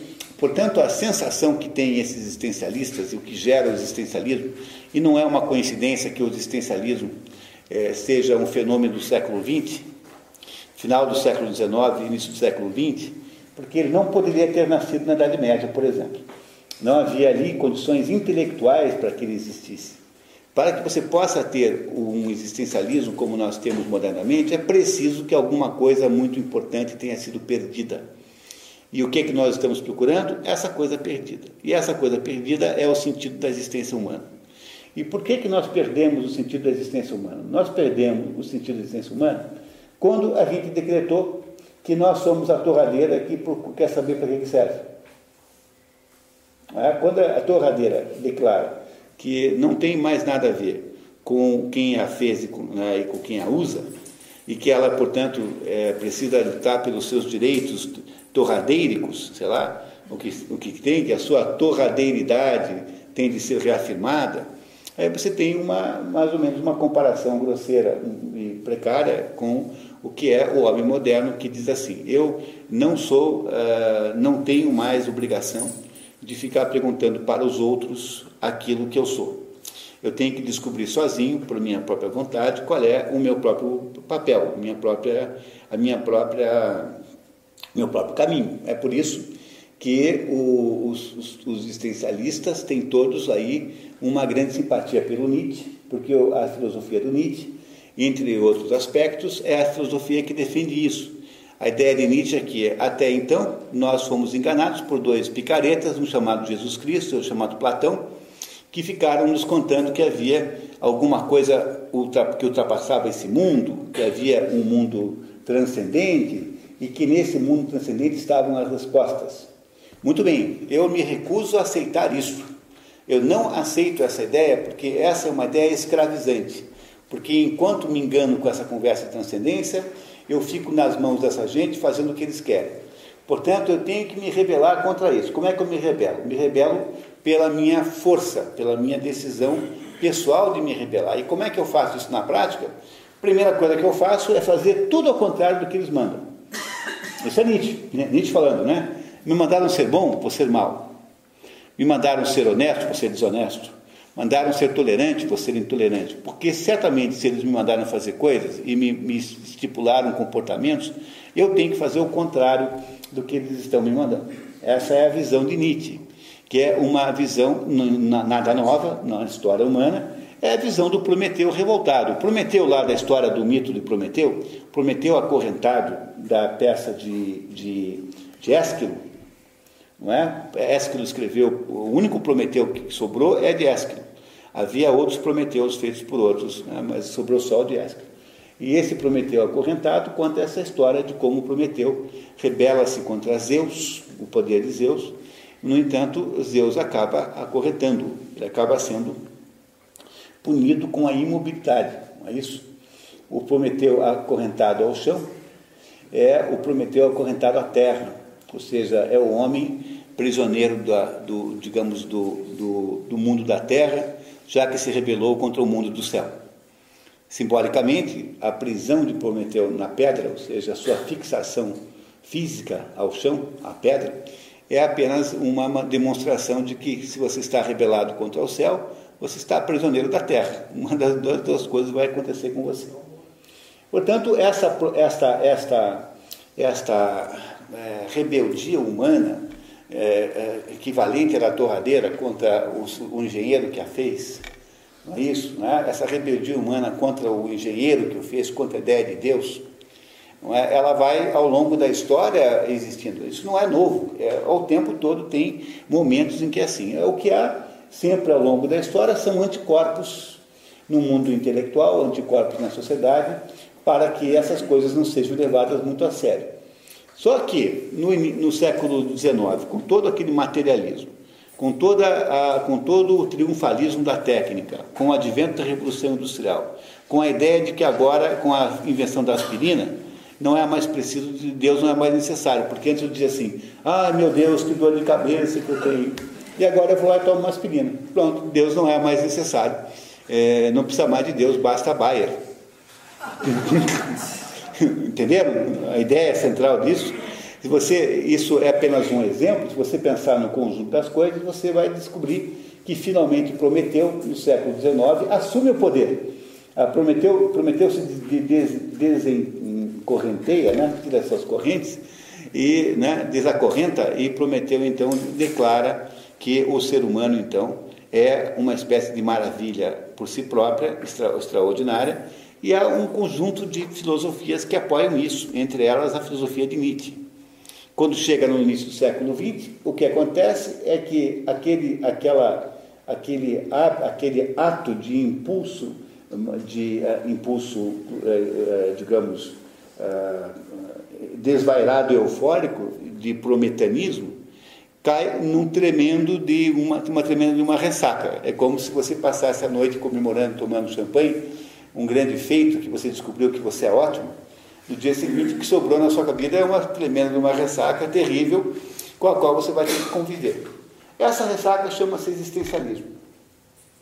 Porque aí você vai descobrindo o seguinte, que como você não descobre nada sobre você mesmo, a torradeira tentou, tentou. Primeiro ela se rebelou contra você. Depois a torradeira tentou entender-se filosoficamente, ontologicamente, não conseguiu. Então a torradeira vai chegando à conclusão de que ela não tem de fato nenhuma ideia de para que ela serve. E essa situação, então, gera um pessimismo terrível que acaba tomando uma forma nihilista, ou seja, nada faz sentido. Por isso é que essa gente toda, todos esses Sartres e Camus, têm, no fundo, uma sensação de que o mundo é um vazio absoluto e que não tem nenhum sentido e nenhum conteúdo. Daí a ideia de absurdo. O que é o mundo? O mundo é absurdo. Daí a ideia de suicídio, né? É o quê? Da ideia vem ah, como, dentro da filosofia camusiana, ah, o livro O Mito de Sísio começa assim. Camus diz assim, o suicídio, acho que é a primeira linha. É a primeira linha, né? O suicídio é o único problema filosófico relevante, uma coisa que vale. Porque se o mundo é completamente absurdo, não faz nenhum sentido, não faz nenhum sentido por quê? Porque só há sentido naquilo que está fora de você e nunca naquilo que está em você. Entenderam isso, pessoal? A, te, a torradeira não sabe qual é o sentido que ela tem, ela só saberá que ela é uma torradeira se ela perguntar para o engenheiro que a fez ou para a pessoa que a usa. Mas eh, fora isso ela não sabe. Ah, então é isso. Então eu nasci para esquentar o pão. Eu, é? Esse livro, fundamentou todo o teatro do absurdo que veio depois. Muito bem, tá? Isso mesmo. Só que você pega em Beckett, por exemplo, Beckett tem uma estatura. Nós temos aqui o. Vamos ter o, o Esperando Godot aqui, ou já teve? Não, Esperando Godot eu acho, por exemplo, uma obra maravilhosa, uma obra-prima. Aliás, eu acho o Beckett um artista de primeiríssima ordem, eu adoro o Beckett. Mas o Beckett já está fazendo o quê? Está explicando o que aconteceu com esse sujeito com a torradeira, né? Já é um cronista da vida da torradeira pós-rebelião. Isso que é o Samuel Becker. É um cronista da vida das torradeiras depois que elas se rebelaram contra o engenheiro da Valita. Entendeu? Sei lá, do, que. Não é isso? Tá? Então, o, o, o, quando a torradeira procurou, procurou saber quem era ela, ela não consegue mais saber porque ela, ela recusa-se a perguntar para o outro. Ela, ela acha que, por questões de, de eh, decisão eh, existencial das torradeiras, só ela pode saber o que é a vida dela. Ela é adepta do filósofo, do sofista grego chamado Protágoras, que é quem inventou a tese de que o homem é a medida de todas as coisas. A torradeira diz assim, não, as torradeiras são as medidas de todas as coisas. Portanto, só a torradeira pode saber o que é uma torradeira, porque ela não deve ter nenhuma referência externa. Não é? Essa ideia de que o homem é medida de todas as coisas é uma ideia de Protágoras. Protágoras morreu 30 anos antes de Sócrates, portanto morreu lá pelo ano 430 a.C. E é aí que nasce todo o, todo o germe do que mais tarde será, por exemplo, a filosofia kantiana moderna, está aí em Protágoras. Protágoras, esse assunto é assunto do próximo, do Teteto, para quem está fazendo curso de Platão, está dentro do Teteto essa, esse debate, com muita profundidade, muito bem feito. Bom, então o, o existencialista do século XX, entre eles o Camus, chegou à conclusão de que, embora tenha procurado por lado, não tem sentido nenhum. E aí então o homem escreve um livro chamado Mito de Sísifo, dizendo assim, olha, a vida humana é essa vida estúpida, sem sentido, de empurrar uma pedra e cair a pedra, empurrar uma pedra, cair a pedra, empurrar uma pedra. Portanto, é uma vida em que nada faz, tem cabimento e nada serve para nada. É uma vida completamente sem sentido e estúpida, para não dizer absurda em uma única palavra. Não é? Como é que se faz com frente, como é que você deve agir frente a essa vida? Então, a primeira coisa que você deve, pode fazer é se matar. A primeira opção é o suicídio. Se você se não tem sentido nenhum, o suicídio passa a ter legitimidade filosófica. Não é? Já que a vida é um absurdo, você simplesmente vai e se mata. Pronto, acabou. Para fazer jus, é? Ah, porque qual é o sentido que tem de se participar de uma palhaçada desse grau, desse nível? Se a vida fosse só boa, né? mas tem mais sofrimento do que alegria. É, ela sobretudo não faz sentido. O que, qual é o sentido de você pegar e fazer uma carreira não sei do que, de dentista, passar a vida inteira cuidando dos dentes dos outros? E aí, é, no final das contas, sua mulher foge com o, com o personal trainer. e você, entendeu? E qual o sentido que teve a sua vida nesse negócio? Vocês compreenderam como, como aí você diz assim, pô, mas a melhor coisa mesmo é se matar mesmo, porque o que, que eu vou fazer, continuar isso amanhã? Se você não vê nenhum sentido para nada, não é? você entra numa depressão profunda, porque a depressão, o que, que é depressão? Depressão é um estado emocional é, que acontece depois que você perde as ilusões. É? Então, a, depressão, primeiro, primeiro, primeira causa de depressão é perder a ilusão que você tinha sobre um certo assunto, né? algum assunto né? que você não tem mais, não tem mais aquela ilusão. Não, é? não tem nada a ver com a parte neurológica da depressão, sem ser isso? É, deve ter várias causas. A parte química, a parte é, mas toda depressão de origem emocional terá um impacto, terá uma, uma forma, um formato físico. Porque é, por isso que o Prozac funciona, porque ele irá é, lidar com os, os, as consequências físicas de uma doença que tem origem emocional. O que, que acarreta o quê? É o físico que acarreta? O emocional, bom, eu, eu, acho que se você fizer uma, uma um, der alguém, né, fazer um tratamento químico que imite o quadro químico da depressão, essa pessoa ficará deprimida eh, também emocionalmente, é possível. Mas, de modo geral, a origem do problema é emocional. O emocional faz a deflagração de uma série de consequências químicas que você pode, então, eh, atacar com outra medicação. Por isso é que o remédio funciona. Né? O remédio psiquiátrico funciona porque, independentemente da origem, o problema manifesta-se eh, no âmbito físico. mexe com efeito. Não é? É com efeito, pois. Bom, mas então, voltando a essa questão, né? O que você tem aí é um homem deprimido porque perdeu as ilusões de que existia para algum fim. Logo, a, o suicídio, que é a primeira hipótese camusiana, parece que é legítimo. Não é? Qual seria o empecilho de se suicidar? O que é que você estaria perdendo ao se suicidar? Não é? Logo, o suicídio filosófico abre o livro do caminho. A primeira grande ideia que ele traz é a possibilidade do suicídio como, como, como é, solução para o problema. Mas ele é, não está dizendo que só tem essa opção. É, ele está dizendo, depois em seguida ele vai dizer que há outras maneiras de lidar com o problema, diferentes dessa, e essas outras maneiras, a segunda, a próxima maneira é você fazer o seguinte, você se comportar tão loucamente quanto é, tão, tão loucamente quanto o mundo é. Já que o mundo é uma loucura, já que ele é um, conjunto de coisas completamente sem cabimento e sem sentido, então é possível que um homem, um homem é, então pode ser assim também. Quer dizer, viva é, em harmonia enlouquecida, quer dizer, viva numa sintonia de enlouquecimento com o mundo. E essa, e essa vida, é, caminho no mito de Sísifo, ele compara com a vida de Dom Juan. Dom Juan seria, para Camus, a figura literária que melhor explicita esta loucura. Dom Juan é um sujeito cuja vida está voltada para obter conquistas todos os dias, né? Todo dia uma conquista. Nós vamos ter Dom Juan aqui em São Paulo ano?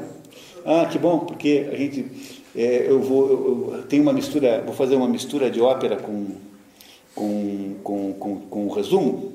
É, a ópera Dom Giovanni, né? Que não é exatamente igual à história de Dom Juan de mulher, mas há muita semelhança. E vocês vão ver como ficou bacana essa mistura de mídias aí. Vamos fazer isso, é bem bacana, bem legal. Mas então não vamos gastar muito tempo com o Dom Juan, porque vamos ter o próprio daqui a uns dias. Logo, Camille acha que o Dom Juan é o exemplo do sujeito maluco, do sujeito que, cujo único objetivo de vida é conquistas amorosas. Isso não é um objetivo normal, né? Não é um objetivo enlouquecido. Porque... E a primeira, ele acha então, portanto, que essa é uma maneira de fazer. É, quem é que na obra que nós vemos hoje parece com o Dom Juan? Não no sentido, não no sentido próprio, da, porque não há ninguém como o Dom Juan. Mas quem é que vive enlouquecidamente dentro uh, do mundo e que, portanto, não se importa com o mundo estar de cabeça para baixo? Quem? É o Cotar. Né? O Cotar é essa personagem. Por que o Cotar não se importa com isso? Porque o Cotar é um picareta, um vigarista estava fugindo da polícia, então para ele, é, quanto mais bagunça, melhor, né? O Cotar vive, vive irresponsavelmente, ele é um... É, mas, pois é, porque certamente, né, de vez em quando deve ter uma dose de consciência, né? E aí quando ele percebe que aquela vida é nada, aí ele tenta se matar. Não é isso? Na verdade, ele confirma as duas primeiras opções do, as duas primeiras opções do caminho, do mito de Sísifo. Ele fala É. que demonstra né, satisfação frente ao estado de felicidade geral da cidade. É, porque, não é, não é isso? Se você é, um, se você é sócio da bagunça, você entendeu? sócio da bagunça, porque ele montou lá um câmbio negro de não sei o quê, entendeu? Ele controlava os estoques, viu, José Russo? Ele que garantia, né, fazia é, câmbio negro de cerveja, coisa assim. Mas ele não pega peste, né? Quem? Ele não pega peste não, tá? Ele, ele, ele desaparece da história. Depois, no final, ele, ele é preso porque ele enlouquece, né? No final ele enlouquece. Veja, o que Camus está nos dizendo com, com o Cotar? Que viver assim enlouquecidamente é uma maneira de você enlouquecer. Portanto, não é uma boa maneira de fazer isso. A terceira maneira é você tentar jogar o problema para um nível muito mais alto que você, ou seja, jogar para um nível metafísico. Dizer que há alguma justificativa é, maior do que, do que a aparente para tal coisa. Quem é que nessa história faz esse, esse papel? O Panelu, o padre Panelu. Não é? O padre Panelu. Veja, cada personagem dessas é, no fundo, uma personagem representativa de um determinado tipo de atitude, atitude existencial eh, que o Camus está tentando nos contar. Repararam como há uma, uma semelhança? Como ele fez o livro, calcando o livro no molde da, do mito de Sísifo? Não é? Aí, então o padre Panelu é aquele que diz: olha, nós devemos amar aquilo que nós não conhecemos. Nós devemos é, entender que isso deve ter alguma razão e que, portanto, nós pecadores devemos nos conformar com esse ponto. Não é, não é isso? Diz o Camus que isso é o absurdo dos absurdos, porque é apenas uma maneira de você aceitar impassivelmente aquela situação, aquela, aquele desastre e, e esperar a morte chegar a título de que ela tenha algum sentido. E que, portanto, isso ele não aceita de modo nenhum. tá? Ele não aceita de modo nenhum. E, por último, há uma última saída, que é o que o caminho julga que seja a única válida, que é a saída de você aceitar o desafio com, com a sua vontade humana de, apesar do absurdo estar é, governando as coisas, você ser capaz de produzir uma ação concreta de, de intervenção sobre essa absurdidade com toda a coragem que você puder reunir, é, como se fosse um imperativo moral kantiano, assim. Que é o Rie, né? Que é o Rie, o Tarru e depois o Rambert, aquele jornalista que também se transforma nisso, não é? Não é isso? É o Rie, o Tarru, basicamente, e o jornalista, que antes era um sujeito que queria escapar e que foi mais ou menos, né, tendo já garantido a fuga, desiste no último minuto para se transformar numa espécie de Rie. O Tarru morre, o Rambert não, e o Rie, e o Rie também não. Ah, no entanto, o Rie continua vivendo sob um mundo absurdo, porque no final, ele diz no final, que o que é a vida? A vida é uma, uma situação em que a peste está a cada momento, a cada, a cada esquina nos espreitando e pode revivar-se com a maior facilidade. Isso é a peste. Ou seja, a vida humana é uma vida submetida a regras absolutamente insensatas, incompreensíveis e sem nenhum cabimento. E que, como sendo assim, temos que ser heróicos o tempo todo. Essa é, no fundo, a atitude que o Rie tem, porque ele transformou o Rie num herói. O Taru é um herói, o herói que morre no final, o herói né, que, que, que se, que se dedica voluntariamente, e o jornalista também, de alguma maneira, faz um ato heróico, né? vai lá e vira um heróizinho. Esses aí são os verdadeiros homens existencialmente completos, é, na opinião do existencialismo camusiano. Você vê uma diferença? Porque para mim eu vejo uma diferença entre o jornalista e o Tahu e o Rian. Sim, qual é? Eu, acho jornalista que ele deu um, um acréscimo, ele subiu mais do que os outros dois. Ah, isso pode ser, né? mas sob o ponto de vista da, digamos, do, das funções é, dramáticas que nessa peça, os três estão no mesmo lado. Não é? Do, o, o, o Cotard representa o Dom Juan. Não, né? não é isso? Você compreende que eles estão no mesmo lado? Né? Claro que há diferenças, eu até simplifico um pouco demais aqui, porque afinal né, é de, é, a nossa é, questão é mais é, ampla né, do que isso, mas você concorda que eles estão no mesmo lado dentro dessa história? Tem a mesma atitude, quer dizer, os três não estão fugindo não estão, se, não estão fazendo como o padre Panilu, que estão preocupados com a metafísica, não estão fazendo como o Cotard, que estão usufruindo disso oportunisticamente, não é isso?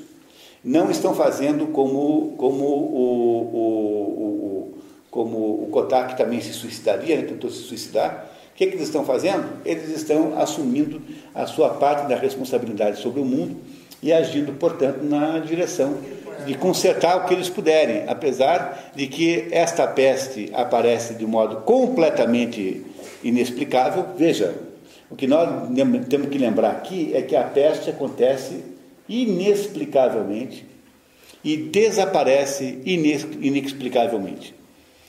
Há, portanto, um advento de dois fatos inexplicáveis, completamente incompreensíveis, que nunca nos é contado. Nós não sabemos por que é que a peste esteve ali, porque é que ela deixou aquele lugar e foi embora. A vida humana é cheia de coisas assim, na opinião desses existencialistas, que é de situações absolutamente, absurdamente incompreensíveis. Mesmo eh, que essas situações possam voltar a qualquer momento, diz o final naquele último discurso, a obrigação do ser humano, é, que é maduro existencialmente, é de produzir uma ação é, sobre essa situação concreta, real, uma ação verdadeiramente ah, é, produtiva e concreta. E é isso que faz com que uh, Camus tenha visto no existencialista, o seu modelo de existencialismo é alguém que age para intervir sobre o mundo. Por isso que ele não é te, tecnicamente um comunista, porque ele não acha que o Partido Comunista é que fará isso. A diferença que ele tem com relação a Jean Paul Sartre é que Jean Paul Sartre acha, também Jean Paul Sartre no começo não achava isso, mas foi aos poucos achando que esta ação ou é ação de intervenção é, política organizada ou então não pode, não adianta nada. No, no fundo, no fundo, os dois têm uma coisa em comum, mas eles têm metodologias diferentes. Não é? E a coisa que eles têm em comum, no fundo, no fundo, é uma rebelião contra a, a condição humana. Não tem a menor dúvida disso. Tanto um quanto o outro estão rebelados contra a condição humana. A condição humana, para ambos, né, é insuportável, porque é aquela condição humana em que a criatura. O Prometeu, o Prometeu é, acorrentado é o rebelado contra Zeus. É a mesma situação. Lá do- O senhor nos disse há pouco que aqui o senhor colocou assim que o existencialismo seria como o niilismo, né? Que nada tem sentido, que o mundo é absurdo. Agora o senhor disse que ele é, é, existencialista, é, a pessoa que é, ela veio para intervir, né? intervir no, na É. situação mundana. Mas isso só acontece depois que você chegou ao niilismo total. Porque o niilismo, né, quando você. Porque veja bem, o, o não acha que o mundo faça sentido como intervenção pessoal. Isso, a sua pergunta é muito boa, Eva, porque agora vai ajudar a entender bem isso. É assim, o, o, não acha que a, a, a essência da humanidade é ajudar os outros, ser solidário, fazer, sacrificar a sua vida. Por que, que ele não acha nada disso? Porque ele acha que tudo isso é conversa fiada religiosa. Ele não quer Deus, ele falou assim: eu quero uma santidade sem Deus. Portanto, ele não consegue concordar com a ideia de que essas coisas todas possam ser inspiradas por uma divindade. Ele não aceita isso. Não é? Esse, esse é o problema do rir, né? está bem claro aí na história. Não é? Então ele chega à conclusão de que não tem o que, que, que é completamente absurdo. Portanto, há uma espécie de vazio de sentido em todas as coisas. No entanto, ele mesmo acha que por medida, eh, na medida da própria condição humana, ou seja, o sujeito que está ah, encurralado dentro dessa, desse mundo sem saída, ele pode ainda reagir usando o quê? Usando instrumentos eh, de honestidade, de caridade, etc. Mas ele não aceita que esses instrumentos estejam ligados à divindade, entenderam o problema? Você se compreende que isso é a origem da ideia moderna de que o SUS e mais o partido não sei das quantas são capazes de consertar o mundo?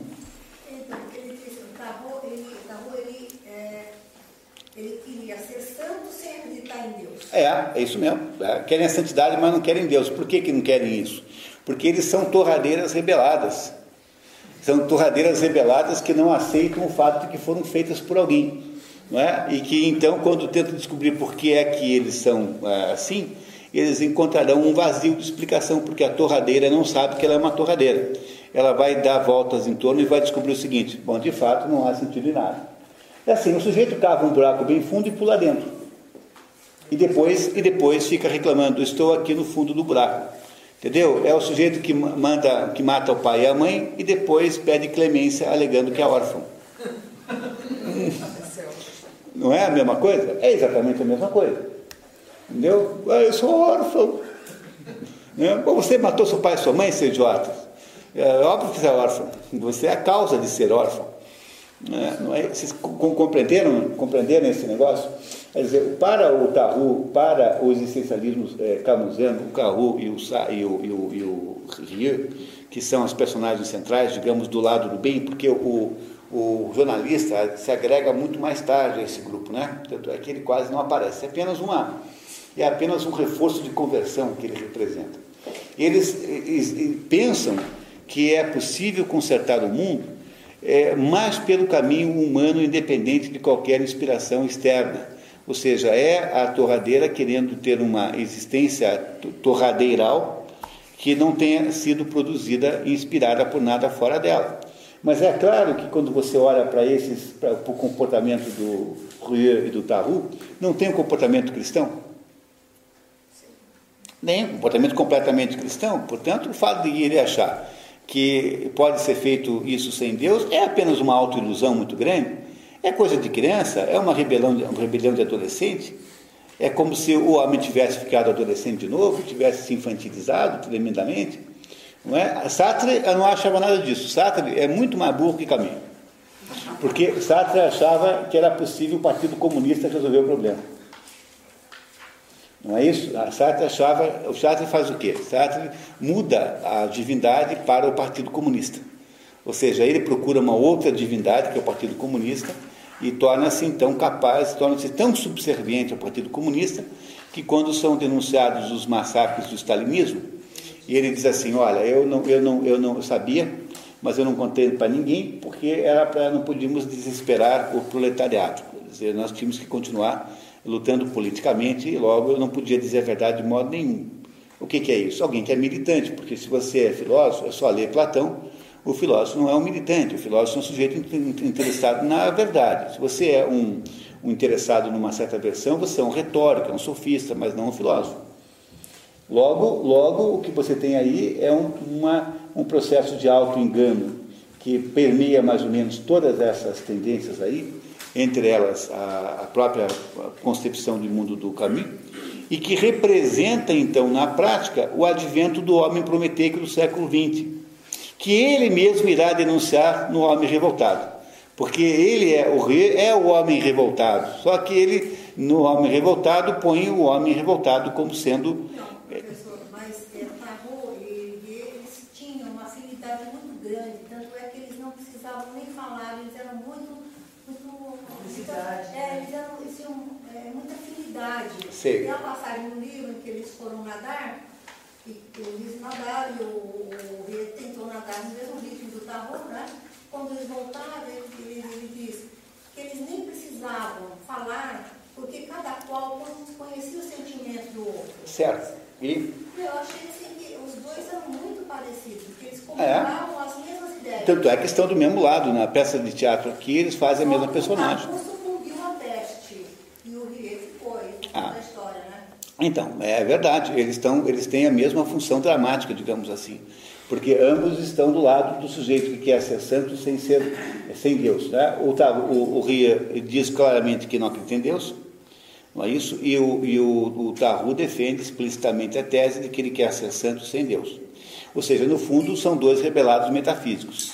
Depois, no, depois do, no, no, no homem eh, revoltado, do próprio caminho, ele irá falar o diabo dos rebelados metafísicos, dizendo que eh, entre eles estão todos esses adeptos de ações políticas radicais de esquerda. Não é? Portanto, você fica sempre em dúvida se uh, Camus escreve essas coisas para falar mal ou para falar bem. Você também fica, fica na mesma dúvida no estrangeiro, de certa maneira, não é? que é um livro muito mais fácil do que esse, assim, com uma estruturação dramática muito mais básica, muito mais simples.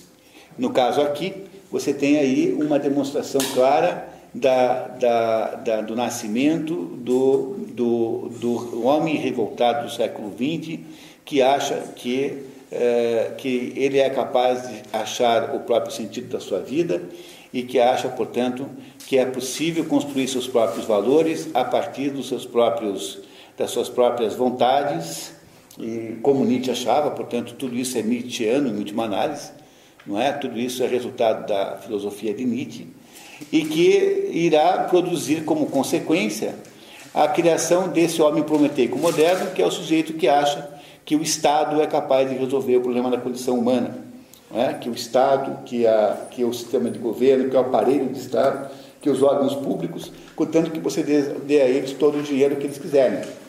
É? E toda vez então que eles não conseguem, eles dizem assim, não, não conseguimos porque vocês nos deram pouco dinheiro. Então eu preciso de mais uma CPMF aqui, é, senão não dá. Aí você vai dar para a CPMF, porque vão aprovar, né?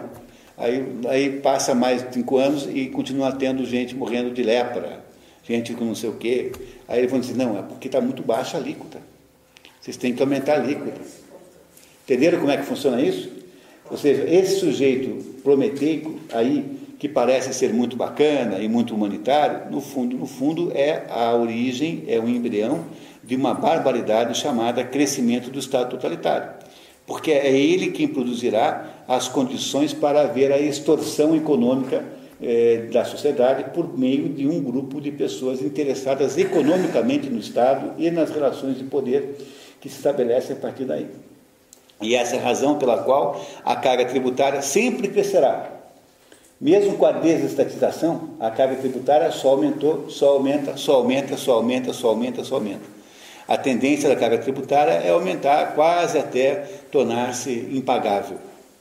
Portanto, vocês podem imaginar que nós vamos ter aí no Brasil logo, logo metade do PIB como carga tributária, porque haverá sempre algum, algum sucedâneo do Torre, né, algum descendente do Torre que dirá assim, olha, é, nós não podemos contar com, com, o único jeito que tem é nós agirmos. Para agir nós precisamos de dinheiro. Então nós precisamos aí de uma espécie de imposto contra para a prevenção da peste. Né, da gripe, e aí você vai aumentando o grau de intervenção e para isso tem que ter carga tributária crescente. Portanto, é o quê? Acho que a mulher tem que nascer um homem revoltado. Pois é. É que a gente achava ingenuamente que o que gerava o, o poder do Estado era a sua atividade econômica. Mas não é a atividade econômica que gera poder do Estado. O que gera poder do Estado é a sua atividade é, messiânica, no fundo.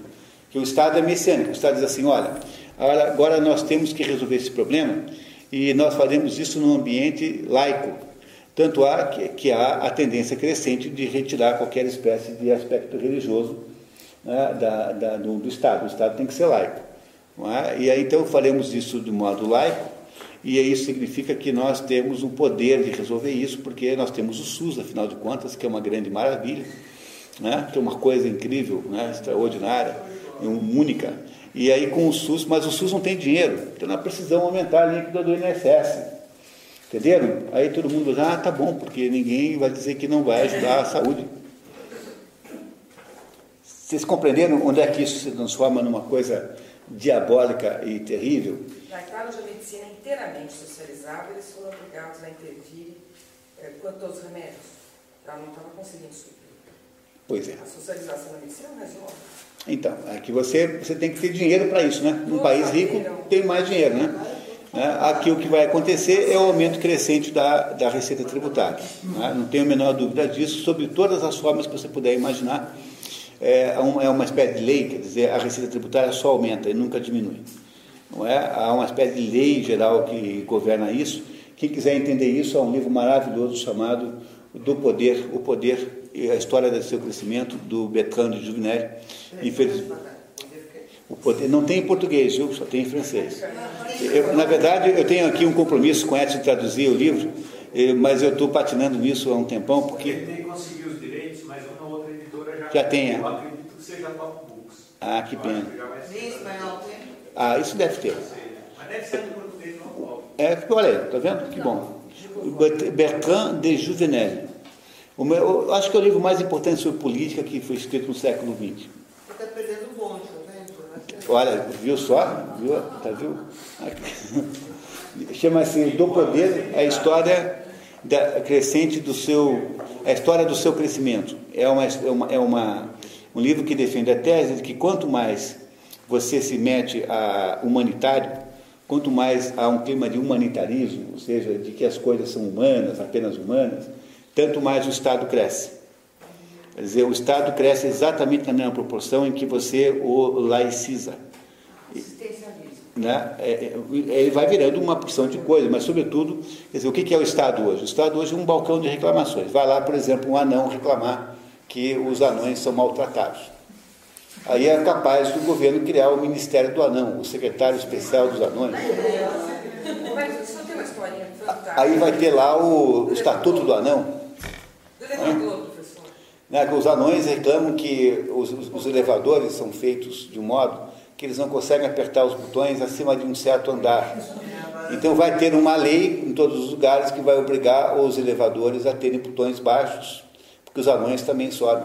E aí você vai criar, vai pegar um anão qualquer e vai transformar em secretário especial dos anões, vai chamar o Nelson Ned, para voltar do México, para virar o secretário-geral dos anões, e assim o Estado, mas isso custa caro, né? Então tem que aumentar a carga tributária. Não, e aí eu, tô, dor nas costas, eu tenho que baixar agora. Tá vendo? Mas é problema seu, porque você não é, não é aqui, não você não. Adianta você reclamar que você é normal, o normal não tem chance. Porque os normais, os normais não têm poder de, de, de, de lobby, entendeu? Tem dois painéis, certo? É, dois painéis, tá vendo? Quer dizer, os normais não têm possibilidade de lobby. Vocês, vocês estão entendendo que essa atitude do Rio, por mais que isso tenha. Veja bem, pessoal, por mais que isso seja, que nós temos, tenhamos simpatia pelo Rio, pelo Taru, e de fato são pessoas boas, não há nada de mal neles, é preciso a gente entender que esta atitude humanitária, humana, desvinculada de uma transcendência é potencialmente enlouquecedora. Há um potencial de enlouquecimento dessa bondade, é como diz o Chesterton na ortodoxia, né? a, a, bondade fora, a, a caridade fora do lugar é uma caridade absurdamente é, malfeitora. Tudo que é valor cristão tradicional que esteja deslocado de, uma, de um esquema maior que o circunstancia, tem a probabilidade do enlouquecimento. A pessoa que, a pessoa que é caritativa apenas por ser caritativa será uma pessoa provavelmente é, uma, muito inconveniente, irá fazer coisas muito erradas. É, são as pessoas monomaníacas, é, excessivamente obcecadas ou seja, toda, todo o valor cristão que esse pessoal pretende manter sem Cristo, dizer, eles querem manter o valor cristão sem Cristo. É isso que eles querem fazer. Tudo isso tende a enlouquecê-los, ou seja, daí para frente eles vão inventar o SUS, e do SUS vão inventar o Ministério dos Anões, e do Ministério dos Anões eles vão inventar o totalitarismo mais negro e sombrio que nós podemos imaginar com o governo botando no bolso todo o dinheiro para fazer o quê? Os seus programas sociais, que são, na verdade, o quê? Não apenas programas para financiar uma multidão de pessoas é, que estão precisando de emprego. É só isso. Professor, o senhor fala eh, de caridade e localidade. Quando eu vou muito, eu vou, no final de semana eu, eu vou à igreja.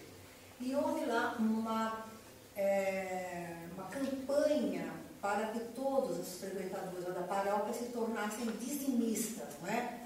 E houve até um padre, eu até achei inconveniente da parte dele, é, assim, é, de tentando conduzir as pessoas na hora de fazer aqui, aquele horário da, da oferta, né, depois da homilia, né, é, para que fossem mais generosos com as ofertas. Olha, professor, eu sou católica, mas eu não concordo com isso. Eu não sou dizimista, eu nunca vou ser dizimista, porque eu não concordo com isso. Mas Eva, veja, isso não é uma coisa muito comum no, no catolicismo, né? Ao contrário, o catolicismo tem de ser muito. Você, já viu como é que são esses programas de televisão de crente? Olha, fica, fica observando, veja, veja um programa inteiro na televisão. Cada cinco minutos o sujeito interrompe para pedir dinheiro. Entendeu? A, o catolicismo, sob esse ponto de vista, é, é, é extraordinariamente despojado. Vamos falar bem a verdade. Tá?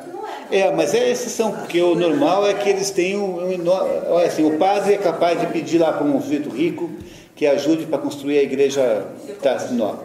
Mas assim, de fazer um achaque é, desse tipo, você não vê em lugar nenhum. Eu nunca vi na minha vida. É. Você sabe que na Alemanha tem um negócio chamado Kirchensteuer. Na Alemanha tem um imposto de igreja que você paga, que é uma porcentagem do imposto de renda civil. Que não é um imposto de renda civil, você paga uma porcentagem dele para a igreja. A igreja pega aquele dinheiro e ele distribui conforme a quantidade de, de, de fiéis, né? A não ser que você diga lá no formulário lá de quando você se emprega, né? Eu passei pela experiência né, você diga que você é ateu, daí não precisa pagar para ninguém, não tem que pagar o queixo história. Adivinhe qual é a opção dos brasileiros que se inscrevem lá na Alemanha? Tudo ateu, 100%, 100% ateu. Mas veja, mas é, você entendeu que nós estamos falando de uma outra coisa aqui.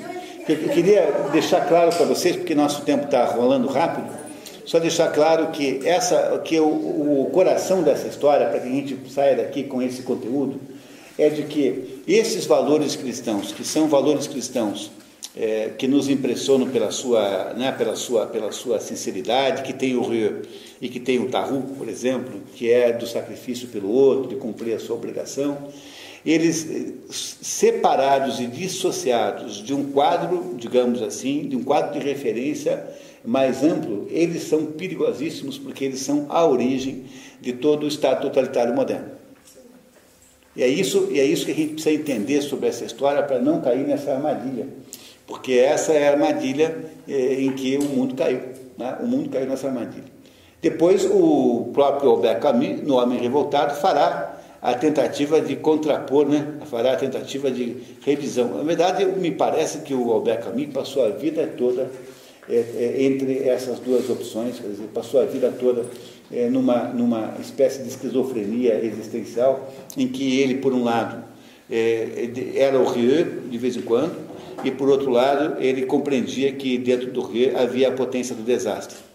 E quando chega no final da vida, embora a vida dele tenha sido curta, né, naquele momento antes de morrer, ele de alguma maneira, outra coisa interessante que há é que quando houve a guerra da, da, da, da independência da Argélia, ele tinha um problema, né? porque ele é argelino, ele é pianoir, ao mesmo tempo ele é francês. De que lado ele fica? Não conseguiu resolver o problema, passou, uma, passou momentos angustiosíssimos, porque ele não sabia de qual lado ficar. É? Ele era francês, tinha, portanto, uma ligação étnica com a França, e ao mesmo tempo era argelino e não sabia como fazer. Talvez ele tenha, nesse momento aí, vivenciado o mesmo desastre que é a vida de Albert Camus e que acaba, de certa maneira, entristece, entriste, entristecidamente como a queda. Não é? No fundo, o Jean-Baptiste Clement, que é a personagem da queda, acabaria a vida contando eh, para os visitantes, para os frequentadores de um bordel de quinta categoria, uma vida que fracassou de alguma maneira e da qual sobrou apenas a consciência do fracasso. Albert Camus, portanto, me parece que nunca conseguiu resolver muito bem esse problema, viu? É por isso que uh, foi o Mauro, né, que fez os comentários, né? Foi o Mauro, você que me falou, né? Sobre, sobre uh, o fato de que uh, quem tem restrições contra esse livro, pois é. é. Se você não lê esse livro com um pouco de cuidado, você facilmente se entusiasma com o Rio e com o Taru, porque eles são encantadores de fato. Né? Não deixam de ser pessoas é, com uma enorme, digamos assim, uma atratividade humana enorme, porque eles são pessoas boas. Eles têm essa restrição porque a gente pode ser É porque eles são prometeicos, eles, eles, eles, não se, eles não conseguem entender, eles não têm a humildade para entender que o mundo não pode ser perfeito. Eles não têm a humildade de entender que eles são criatura. Eles não têm, eles são a torradeira revoltada contra o engenheiro da valita. Entendeu? Eles não têm, eles não têm ideia de quem eles são. E, ao mesmo tempo não têm a humildade a modéstia de esperar que o tempo mostre. Então o que é que eles são? Eles querem. Se você não explicar, é perigoso.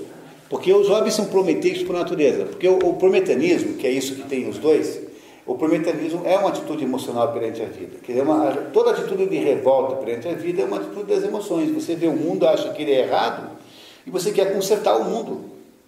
Entendeu? Você quer fazer coisas para consertar o mundo. Veja, a perspectiva cristã é assim: você não tem nenhuma obrigação de consertar o mundo. Você não tem nenhuma obrigação de, de, de, de, de, fazer, é, de, de perseguir o mal, perseguir o mal dos outros. Você tem obrigação de não fazer nenhum mal você mesmo. Quer dizer, a perspectiva cristã é assim: a sua obrigação é de não fazer nada injusto. Só isso que é a sua obrigação. Agora, consertar as injustiças do mundo não é a sua obrigação. Porque consertar as injustiças do mundo implica necessariamente em que você cria fantasias sobre a razão dessas, dessas injustiças e você vai acabar mandando para a fogueira as bruxas, porque você acha que são elas. Depois, quando acabam as bruxas, você manda os capitalistas. Depois, quando eles acabam, você manda não sei quem. E assim por diante, porque aí fica a torradeira tentando resolver o problema da sua existência. Ela não consegue fazer isso. Toda tentativa de resolver as, as injustiças do mundo é uma tentativa prometeica, portanto, uma tentativa soberba. E é isso que se, é com isso que nós fizemos 100 milhões de mortes no século XX, com essa maneira de agir. Essa maneira de agir está num, tem um aspecto benigno dentro da figura do Rieu e do Taru, é, porque são sempre, nesses âmbitos, sempre pessoas boas. Mas o problema é que não é assim que você deve lidar com esses problemas do mundo. Você nunca deve perder a hierarquia natural das coisas, ou seja, a sua condição de criatura nunca pode ser é, reduzida e nunca pode ser tirada do, do, do, do, conjunto. Portanto, sejamos humildes. Se a gente conseguisse passar uma vida sem fazer nenhuma injustiça, não seria uma coisa muito boa? Já não seria difícil você passar a sua vida inteira sem injustiçar ninguém? Pois esses malucos aí querem resolver a justiça do mundo e é o sujeito bate na mulher quando chega em casa, pô. Entendeu? Ele quer resolver o mundo, pra, entendeu? O sujeito é autor do estatuto da Lei Maria da Penha e ele mesmo bate na mulher. Porque ele não consegue entender que o problema que ele tem que resolver é não bater na mulher dele. Agora, ele fica fazendo o quê? Atos totalitários para resolver os problemas do mundo, quando na verdade o mundo só vai ficar pior, porque aí você só vai criar mais, eh, mais poder do Estado, mais totalitarismo. Pois é nessa turma que está a origem de, todos, o, o de todo o problema moderno, do totalitarismo moderno. Podem ter certeza disso. Está no final, mas está falando do totalitarismo do Estado. É, olhando a nível global, é, você tiraria, pintaria alguns países assim, não estariam tão nesse estado tão totalitário? Acho que não tem, para ser bem sincero. Eu acho que pode ter país que tem. Eu achava que os Estados Unidos eram uma última existência, mas nesse assunto da eleição do Barack Obama, é, houve tamanha, é, tamanha demonstração de, de falta de DNA, de anticorpos, tamanha demonstração tão grave, tão grave, tão grave, que eu acho que também não há mais lá essa quantidade de anticorpos necessária. Eu acho que esse é um processo que mais ou menos tomou. Agora ele autoimplode, né? Ele autoimplode sozinho. Então uma hora ele vai autoimplodir. Não é preciso se preocupar, o problema é saber quanto tempo. Quem? Canadá? Acho que não. Apesar de que eu não conheço os países todos, né? Não, não, só queria saber, porque você deve analisar, né? É, o quem é que governa o mundo? Os rios, os, os tarrus, quando, são, quando dá sorte de pegar um cara bom. Não é? É isso? Quer dizer, por exemplo, você pega o, os últimos cinco é, governantes da ONU. Tira esse, esse agora que não conta, tá? Mas antes disso, pega o Kofi Annan. Antes do Kofi Annan estava lá o Pérez de Coelhar. Antes do Pérez de Coelhar estava lá o Kurt Waldheim. Antes do Kurt Waldheim estava lá o Utang. E antes do Utang estava o Dag Yamazulk. Esses quatro anteriores aí, menos o último, foram dominados por uma espécie de rei chamado Robert Miller. Robert Miller, que é? É um, um, um alsaciano, é, que, como Jean Paul Sartre, aliás, também é alsaciano, era um alsaciano que, é, que achava que podia consertar o mundo. Então, esse sujeito foi o principal, é, digamos, o principal mentor de todo o, o, a política da Unesco durante todos esses governos desses secretários da ONU. E hoje ele é aposentado, tem na Costa Rica um centro internacional de estudos, é, de onde ele dirige as políticas globalistas. E você quer saber o que ele pensa? Não precisa nem fazer pesquisa muito séria, não. Você compra um livro chamado Por uma, por uma Sociedade Global, em que um livro baratíssimo que você acha muito comum em sebo, do Robert Miller, esse sujeito, em que ele conta para você exatamente o que ele quer fazer. O que ele quer fazer? Ele quer fazer um mundo com os valores é, cristãos sem Deus. Ou seja, é o sujeito que vai botar os valores cristãos no lugar errado. Porque é, é a mesma coisa. A ilha é a mesma coisa. Tá? A ilha é isso.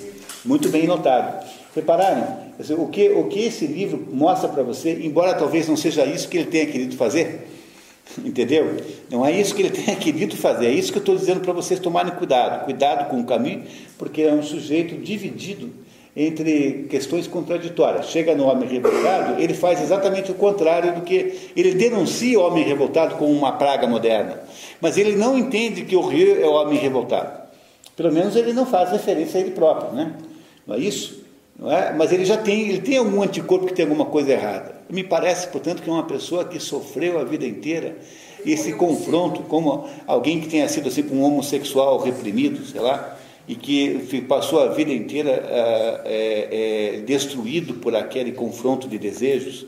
É mais ou menos isso que o caminho representa. Por isso é que o Otto Maria Capô tem razão quando diz que a queda é o livro que o representa melhor como, como resumo da vida dele. Né? Uma espécie de fracasso no final da vida, assim. Não é? Mas o, o, o Robert Miller é isso. Ele é o sujeito bonzinho, bacana, que você olha para ele, ele parece bacana, humanitário é, sempre, sempre são pessoas maravilhosas. Sempre, sempre são pessoas maravilhosas. E que seria mais maravilhoso do que declarar, de, declarar numa festa que você não acredita em Deus? Quer dizer, para um intelectual da USP, imagine que coisa vergonhosa é que é admitir que não dá para fazer isso, né? Nunca mais te convidam para tomar café na hora do intervalo vão fazer gozações com você e tal, que você é, vão, vão te transformar em palhaço geral, né? Não é isso? Quer dizer, dizer que você é intelectual que entende Deus é uma inviabilidade. Por quê? Porque o intelectual moderno tem de ser obrigatoriamente prometeico. E o prometanismo do intelectual moderno tem como, como origem uma atitude de rebelião contra Deus. Então você, no fundo, não está contra os valores, mas você está contra a sua condição de criatura. E é por isso que eles querem fazer os valores cristãos sem Deus. E é por isso que, quando fizerem essa desagregação, eles transformarão os valores cristãos em valores absolutamente malignos. Não é? Vão, esses valores transformar-se-ão em instrumentos de tirania, em instrumentos de onipotência, em instrumentos de intervenção estatal absurda, em instrumentos de, de controle da liberdade alheia. Porque, afinal de contas, eles têm que ser aceitos porque é para melhorar o mundo. Esse é o problema central eh, da humanidade que está, no mundo moderno, que está aí em, em embrião no livro que vocês acabaram de resumidamente ler comigo aqui. Bonito, eh, qual, qual é o papel do José Grande, aquele funcionário que você falou que ele é importante? É, ele, ele, eu tenho a impressão que o, o, o José Grande representa, digamos, mais, é, mais proximamente, um modelo do, do suicida. Embora ele não se suicide, né? mas ele representa o modelo do suicida porque ele é o depressivo. Não é? Ele é o depressivo é, na história, portanto, aquele que estaria tendendo para o suicídio. Porque eu disse isso, Marcelo, para apenas mencionar que, na verdade, o livro ilustra a, o, o, o, o mito de Sísifo. É isso que esse livro faz, é uma ilustração da teoria. Quando vocês, se vocês vierem aqui há 20 dias, sei lá, 30 dias, no nosso próximo encontro, vocês vão ler uma história completamente diferente chamada Os Noivos, em que se irá se lidar com o destino e com a, as circunstâncias negativas da vida de um modo completamente diferente, para complementar e contrastar, complementando, portanto, a visão desta, desta, é, desse livro aqui. Então, não percam, por favor, tá? Muito obrigado por terem vindo. Né? Até o próximo encontro. Até lá. Obrigado.